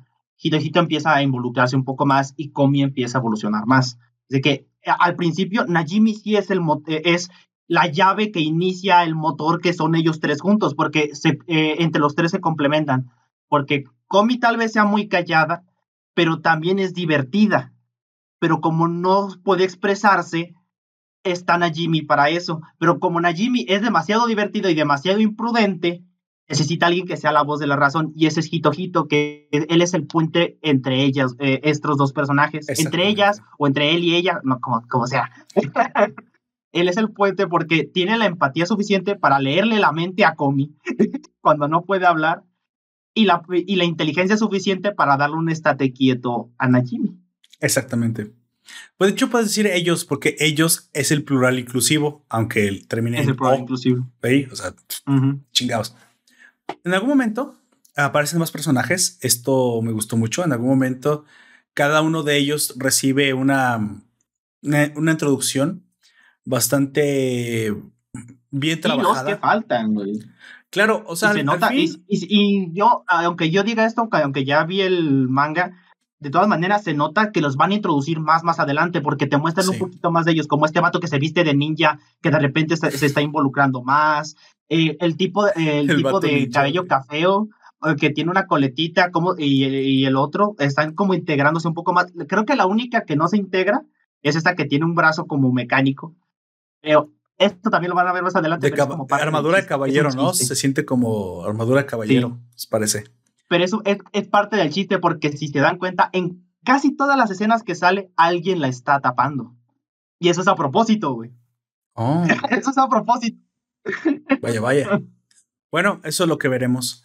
El último elemento que me gustó mucho, o sea, ya hablamos del, lenguaje del doblaje que es impresionante. Me gustaría seguir viendo más localizaciones así, de la ansiedad de Comi, de los personajes, pero también me gusta mucho eh, algo que, que, que, estas, que estas series Slice of Life suelen tener, pero que a veces el humor al ser demasiado japonés ah, es muy como es muy de ellos, muy de muy no me gusta aquí que se separa mucho. que las situaciones son situaciones inteligentes. Son situaciones de humor. Eso me pasó con Agretsuko. Que de repente hacen eh, eh, que de repente hacen unos chistes que sí entiendo, ah, eh, pero son demasiado japoneses. Exacto.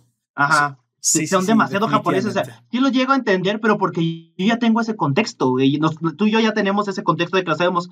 Y aunque lo conozcamos, a veces ni siquiera nos da gracia porque no lo vivimos. Tienes razón. Y, eso es algo, es algo que hizo muy bien Comi. Porque, eh, sobre todo en el momento en el que se empiezan a decir apodos, creo que eso fue el, cuando yo lo vi en español, fue como, ¡guau, no mames! Porque en el doblaje están, eh, dicen apodos chistosos pero en el idioma japonés es eh, pasar de hablarles por su apellido a su nombre propio.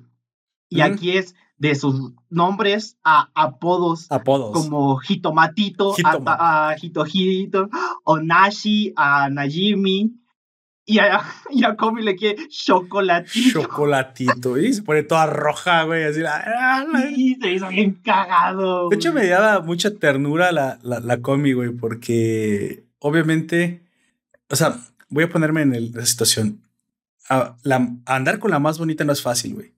No. Pero creo que da una impresión de que es alcanzable Komi porque tiene su problema no es que sea tan fácil de alcanzarla. Lo que pasa es que tiene, le dice una chica, todo mundo quiere contigo y solo le haces caso a este pendejo, que es esta chica la que, la de la coletita. Ren, Ren. Ren, que en un principio parece que quiere con, si no, si no, este, acláramelo.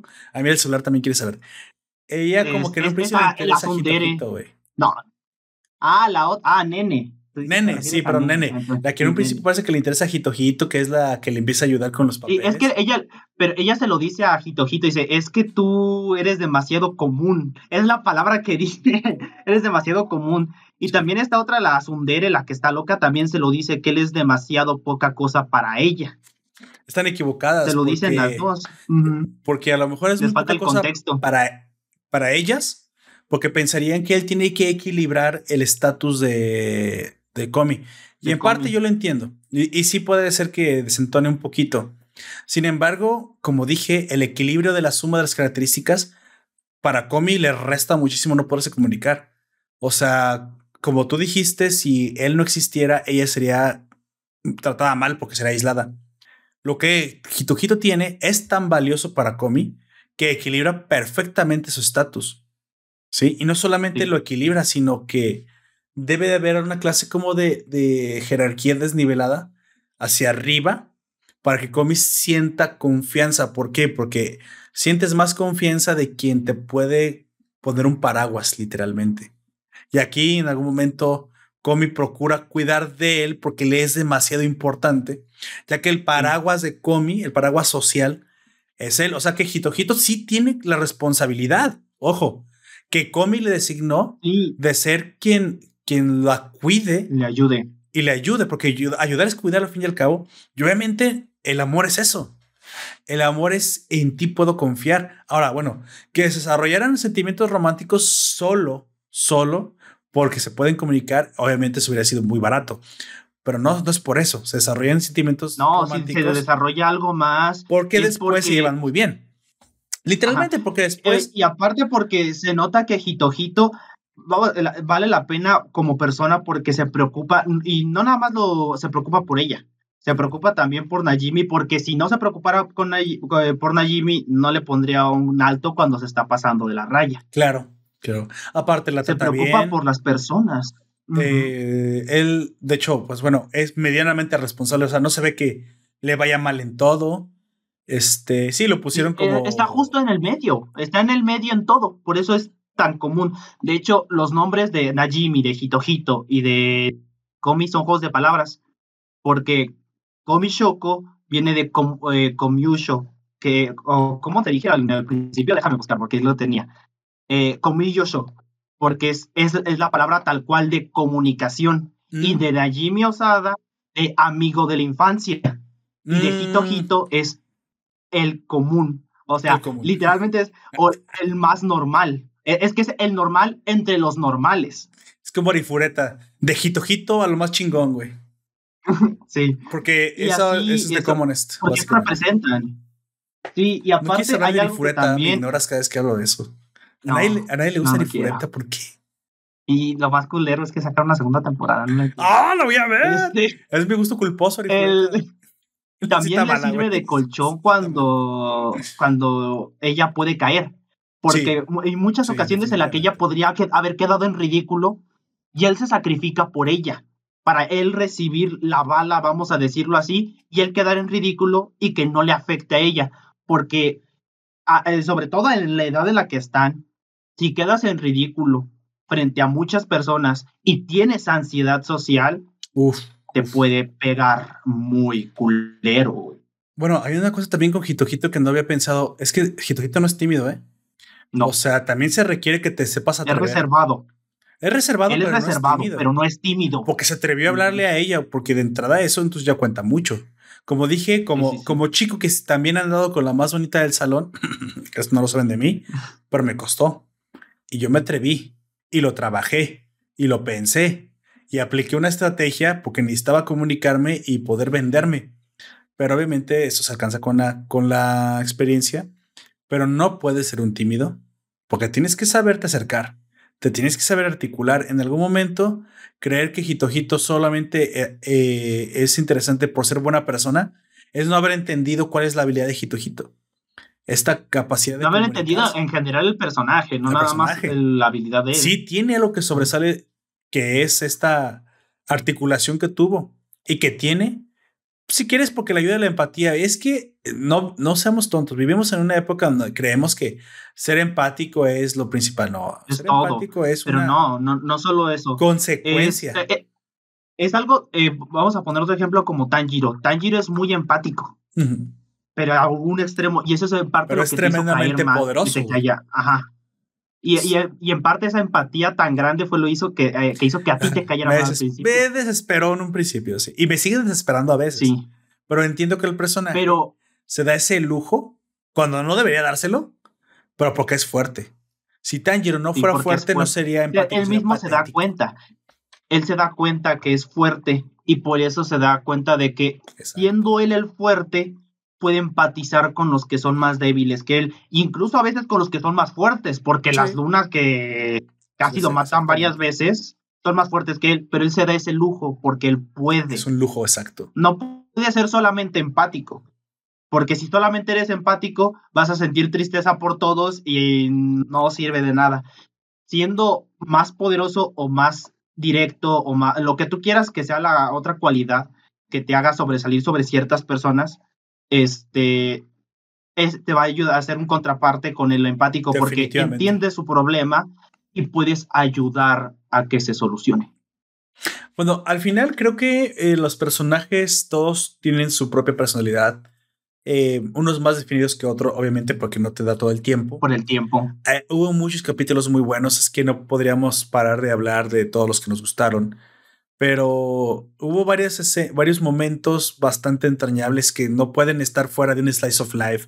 El clásico festival escolar, el clásico, este, pues no más festival escolar, ¿verdad? Festival deportivo. Ah, festival deportivo, pero también hubo situaciones que siempre se tienen que dar, como los, los malentendidos, la chica que...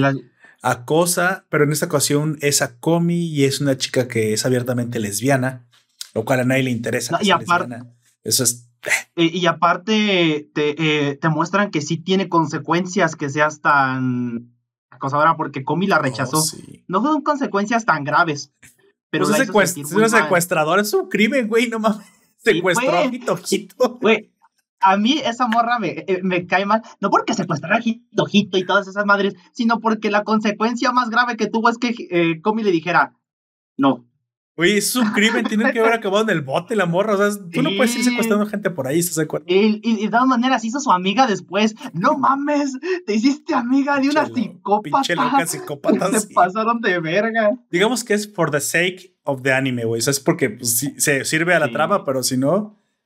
Hubo, digo, hubo enriquecimiento de personajes secundarios. Obviamente, no espero que, que este, sean principales ni nada. O sea, tenemos bien definidos el grupo el núcleo interior, que son este Komi, Hitojito y, y este y Najimi. Sin embargo, de los secundarios, eh, podría decir que de los más interesantes. Tampoco nos podemos quejar. Me, ¿Sabes quién me gustó mucho? Me gustó mucho la, la Otaku, güey. La, la gamer, perdón, la gamer, que ah, también es otaku. Es que los geeks somos así, güey. Pues es como yo, güey. Yo soy medio gamer, medio e, y, mucho más en esta edad que queremos parecer más cool de lo que te digo una cosa, Te voy a decir una cosa. A mí me encanta su corte, que siempre me han gustado las mujeres, mujeres con ese corte, güey. No, no sé. Estoy seguro que debe ser algo. de honguito, pero más, eh, más afilado de la parte de adelante. No sé cómo describirlo. Da como una sensación como de malas. pero femenino a la vez. No sé, me, me, gusta ese personaje. Este, y hay para todos, hay para elegir para todos. Me encanta que es gamer, pero jugaron en el PlayStation, que no, era PlayStation, Super Smash Bros. Güey, dije, no, por Dios. Me encantó ese pedo. Y luego esta Comi agarró a Zelda, que pues yo juego con Zelda, güey. Bueno, juego con muchos, juegos con todos. De hecho, soy, especialmente bueno con Zelda. Siempre tienes tus, tus mains. Y dije, agarró Zelda. Dije, oh, Comi, I feel you, bro. Zelda es poca madre. Y, entonces, luego la vez que ni siquiera puede mover el personaje. Sí, no, no, ahí se va y se hunde en quién sabe qué.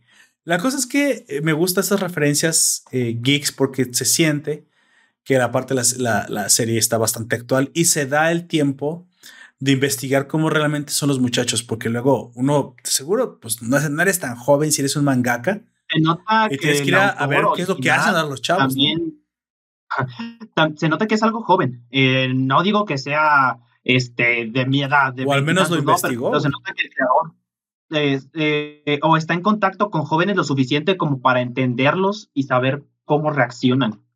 Sí. La verdad hay muchas cosas que se pueden decir con san Lamentablemente estamos llegando al final de nuestro tiempo.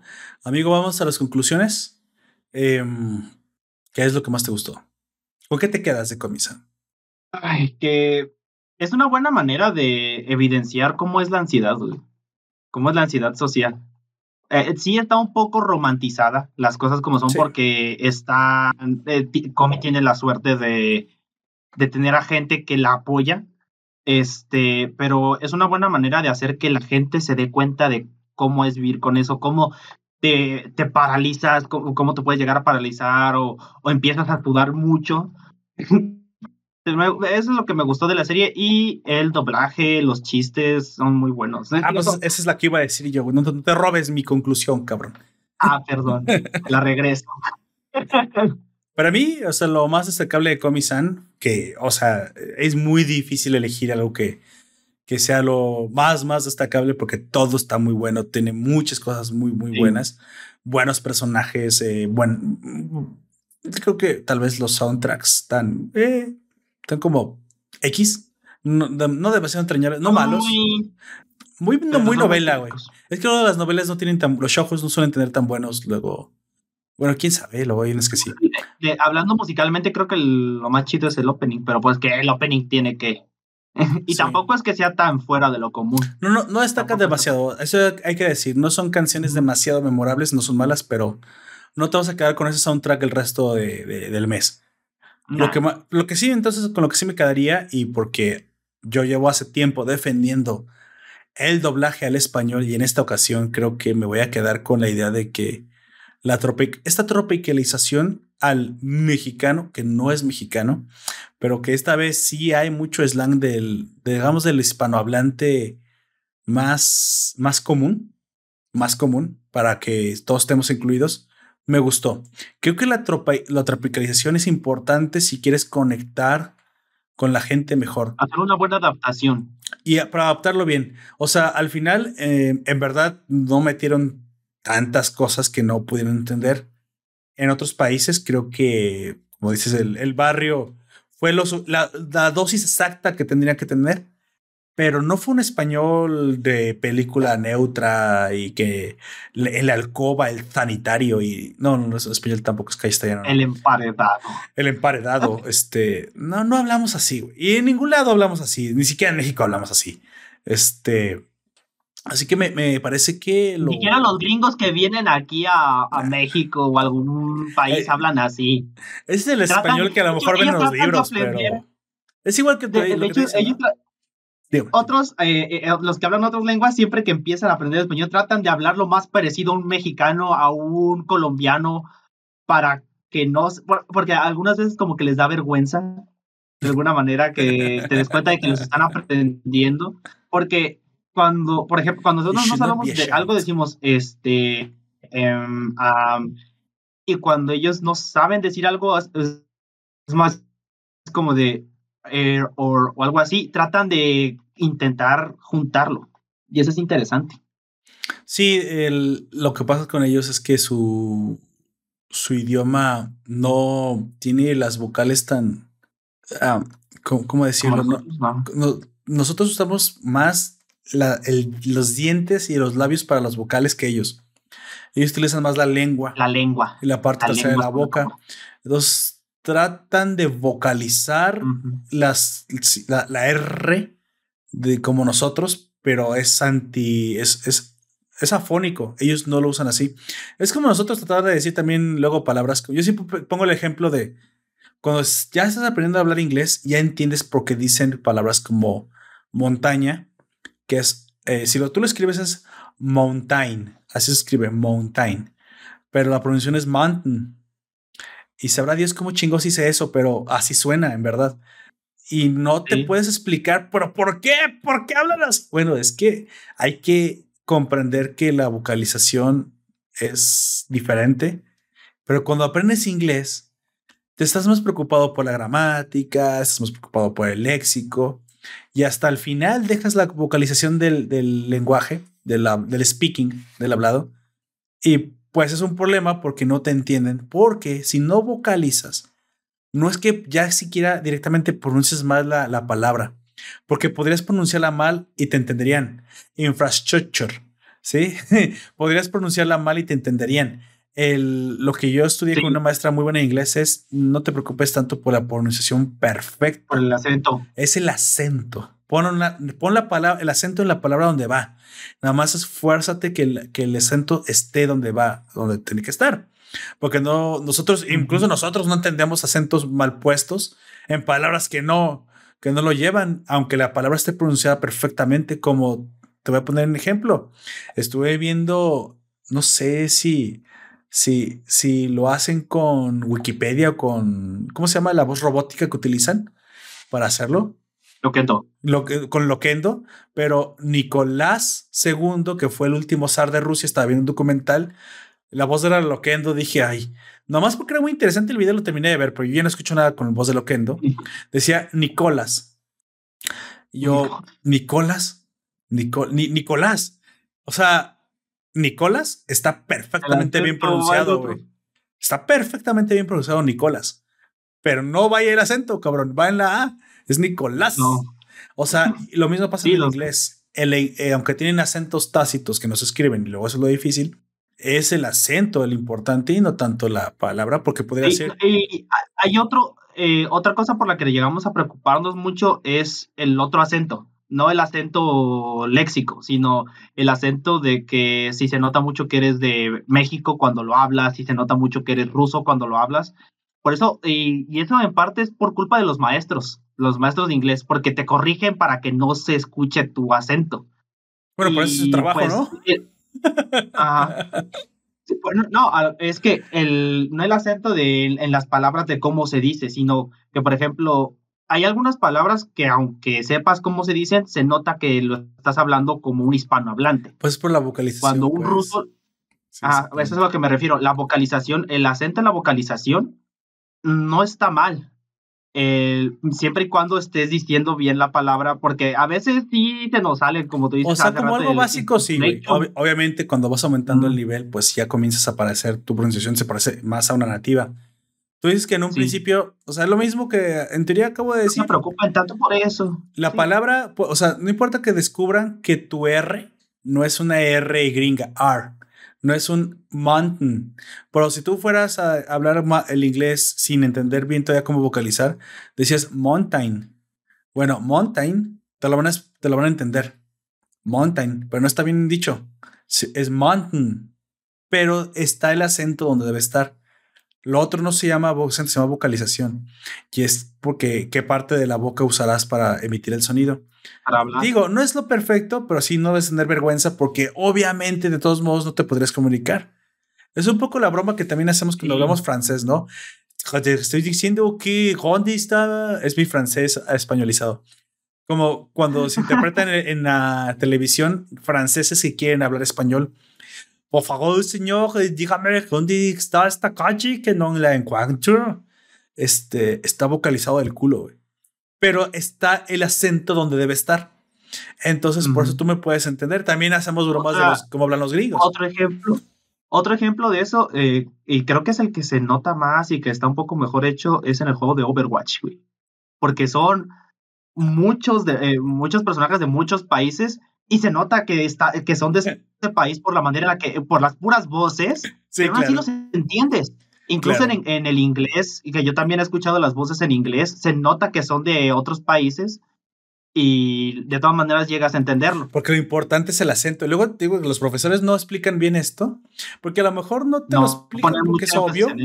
Pero luego, sí, la vocalización, obviamente tampoco está mal que hables mal. Eh, digo, no está bien que hables mal, ah, tienes que vocalizar bien el inglés, pero su, creo yo que eso se aprende con la práctica y se debe uno esforzar a hacerlo conforme uno se suelta, ¿no? A las palabras.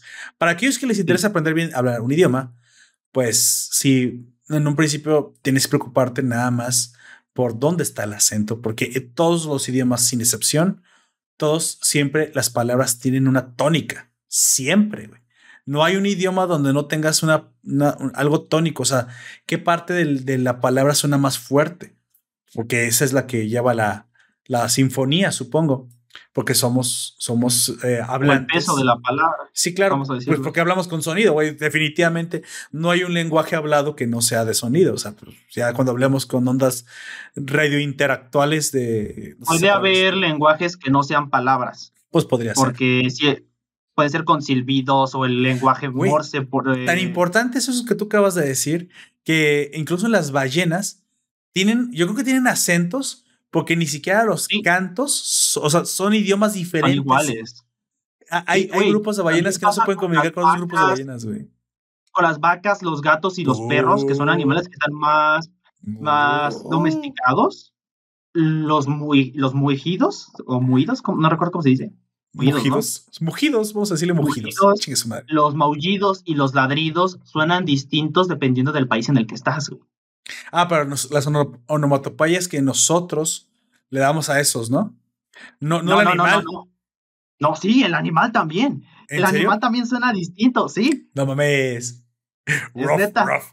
Ah, este perro es alemán, güey. Ruff, ruff. No, o sea, okay. un, algo así, pero se, lo dice con un tono distinto. no, no estés mamando, güey. ¿Cómo van a ser diferentes los animales? ¿En serio? ¿No me Sí, sí, se, eh, sabía que las onomatopeyas que nosotros escribimos sí son diferentes. Sí, las onomatopeyas son, sí son distintas, pero eh, en las vacas se nota un poquito más a comparación de los gatos y los perros. Eh, porque o sea, de escuchar lo humano, supongo. De ahí que cambia el Supongo. Sí, y yo también pensé que era puro mame eh, cuando lo escuché y me puse a investigar y pusieron varias, eh, eh, era un video en el que pusieron varios sonidos de vacas de otros países y sí se nota que eh, hacen el mugido distinto, el mugido ¿No será porque en diferentes países hay diferentes variedades, o sea, diferentes especies? ¿O será la misma especie la que le pase eso? Ah, es otro tipo de investigación que se debería hacerse, ¿no? A lo mejor. Es, es, otro tipo de investigación que a lo mejor debería hacerse, pero sí se nota de una manera distinta. ¿Te imaginas cómo, cómo gira una, una vaca alemana? ¡Oh! Muy bien encabronada. Espérate, güey. Está más Sí, sí, sí, se nota. Yo, pues, yo vi eso y me pareció bastante curioso. Sí, güey. Se nota un poquito. Claro, vamos terminando, amigo. Este, últimas palabras, despídete por favor, porque llegamos al final.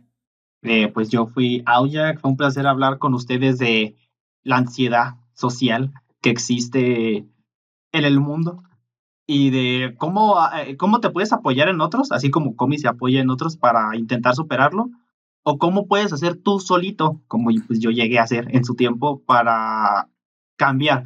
Pero es difícil porque tienes que tener la determinación o las ganas de querer cambiar, porque si no te sientes lo suficiente motivado, nunca va a cambiar.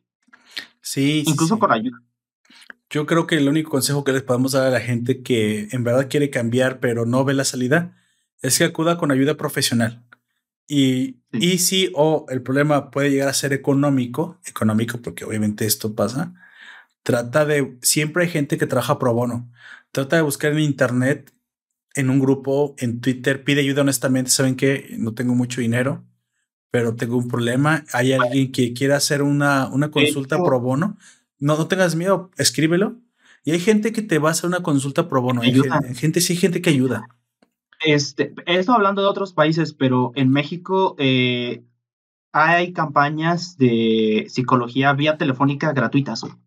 Sí ah, hay. Ah, claro, claro, entonces. No sé, no sé qué, de, qué tan buena calidad sean, la verdad, pero el hecho de que si tú quieres ayuda y llegas a querer contactar con alguien, busca eh, los números de, ese servicio. Por, eh, por lo menos del, de Michoacán, yo sé que sí hay en Michoacán hay una línea. Michoacán, Jalisco, Guanajuato, son estados, son estados. Pero eh, el Michoacán estuvo haciendo mucho ruido ah, hace poquito porque hubo una de una campaña de Michoacán te escucha. Y eso es porque ah, durante un tiempo los suicidios subieron el 300% en esa, en esa parte. Pues sí, con la ansiedad. Y, y, y, el 300%. O sea, lo normal es que el suicidio de vez en cuando suba un 20, un 30, y lamentablemente, pero es lo normal, pero subió 300% en menos de dos años y eso es preocupante de a madres y por eso empezaron a meter esas campañas. Sé que empezó ahí en Michoacán y después empezó a extender, pero no sé cómo esté en otros, del todo en otros bueno, estados. Ustedes busquen su, y de hecho en otros países su, de seguro. Hay gente que es un alma caritativa, sobre todo porque cuando, les voy a ser sinceros, cuando los profesionales llegamos a cierto nivel, a cierta edad, el dinero ya no es tan importante, es importante siempre, pero digamos que deseamos también aportar a la sociedad. Hay muchos profesionales que en verdad, si ustedes les piden ayuda, se las van a otorgar gratis gratis. La gente, la gente es buena, en verdad es buena. Y sobre todo en este ámbito, porque en psicología son todavía más eh, empáticos. Ahora que si lo puedes pagar, pues bueno, contrataría un profesional. Claro, pero y si no, trata de buscar ayuda por lo pronto con alguien que trabaje por pro bono y te va a ayudar. Yo en lo, en lo, en lo personal, tengo, por así decirlo, tengo por así decirlo una beca, güey con la psicóloga que la que yo estoy yendo, lo normal es que te cobren como 700, 700 eh, pesos mexicanos. dólares. Y a mí me cuesta 400. O sea, yo 20 tengo. Una beca. Mm, es, mucho menos. Por eso busquen ayuda si creen que la necesitan o, si alguien les llega a decir desde el respeto, porque también si tú ves que alguien está mal y se lo dices de una manera un poco agresiva, no te va a hacer caso. Tienen que siempre de manera eh, respetuosa o empática, si ves que alguien está pasando por un mal momento y tú quieres ayudar a esa persona, se lo puedes comentar. Yo recomiendo 100% a que vean los videos de Jordan Peterson, ya que la autorresponsabilidad ayuda precisamente a combatir la depresión y a combatir la ansiedad. Cuando puedes, cuando estás en ese punto, cuando todavía no llegas al extremo de que es o sí o sí alguien profesional y medicamento, pero si mientras tienes a una clase de ansiedad leve que tú puedas manejar por ti mismo de forma autodidacta, vayan a seguir a ese señor. El señor habla de habla de muchas cosas. Algunas a lo mejor no estarán de acuerdo, pero en lo que, en lo que tiene que ver con responsabilidad personal y cómo autoayudarte, o sea, como la autoayuda, pero de verdad, o sea, autoayudarte a, a, a salir de cierta estancamiento. Vamos a, decirlo de otra manera porque autoayuda ya está como muy satanizado. De hecho, él dice, él dice articularte, güey. y es que a mí me encanta esa palabra para que te articules a ti mismo. La, gente le va a parecer algo raro. Vamos a decir, para que lo entiendan mejor, autoconocerte para saber en qué estás mal. De hecho, tiene hasta un, un curso de self-authoring que si te pones a traducirlo al español significa auto... Self-authoring es autor, es, eh, es escribirte a ti mismo. Bueno, sería articularte, pero sería como hacerte autor a ti mismo, de ti mismo. Es como escribir sobre ti, autoescribirte. Y él dice que escribir ayuda muchísimo porque usando esa herramienta es muy poderosa. Y hay, gente que no sabe por dónde. E incluso te dice que hagas, que hagas este. Pero eso es su curso. Si lo quieres tomar, eso no tiene. ni siquiera insiste en él. Yo sé que lo tiene. Yo porque lo fui a buscar y solamente está para, para habla inglesa, así que pues realmente no, no te serviría si no sabes inglés. Pero self-authoring es literalmente autoescribirte y mucho de lo que ayuda es a conocerte, es escribir tu día. Un, la gente solía tener este diarios Diario. y funcionan. Y la verdad es que sí funcionan. Si la gente está desesperada, definitivamente debería probar también ayudarse con algo así. Pero bueno, fuera de eso yo recomiendo ayuda profesional y, y ya, porque no somos tampoco nosotros este, profesionales certificados en nada.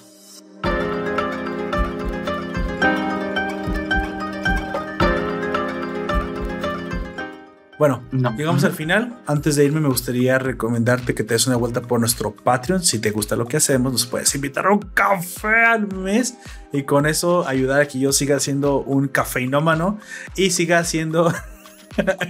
Porque ah, literalmente tomo mucho café. Cuando se acaba, el directo, empieza a temblar porque necesita café. De hecho, como Chihuahua, asustado, güey. Como comi. Yo, yo ya he tratado de reducir mi. Sí, lo he tratado de hacer, güey. Y, y de hecho, ya nada más me tomo dos tazas de como de 400 mililitros al día. Y dices, ay, güey, es un chingo, es casi un litro por sí, pero es normal. Ya es. ya. Eso está bien para mí. Es menos que antes. es menos que antes. Casi en más de un litro y medio.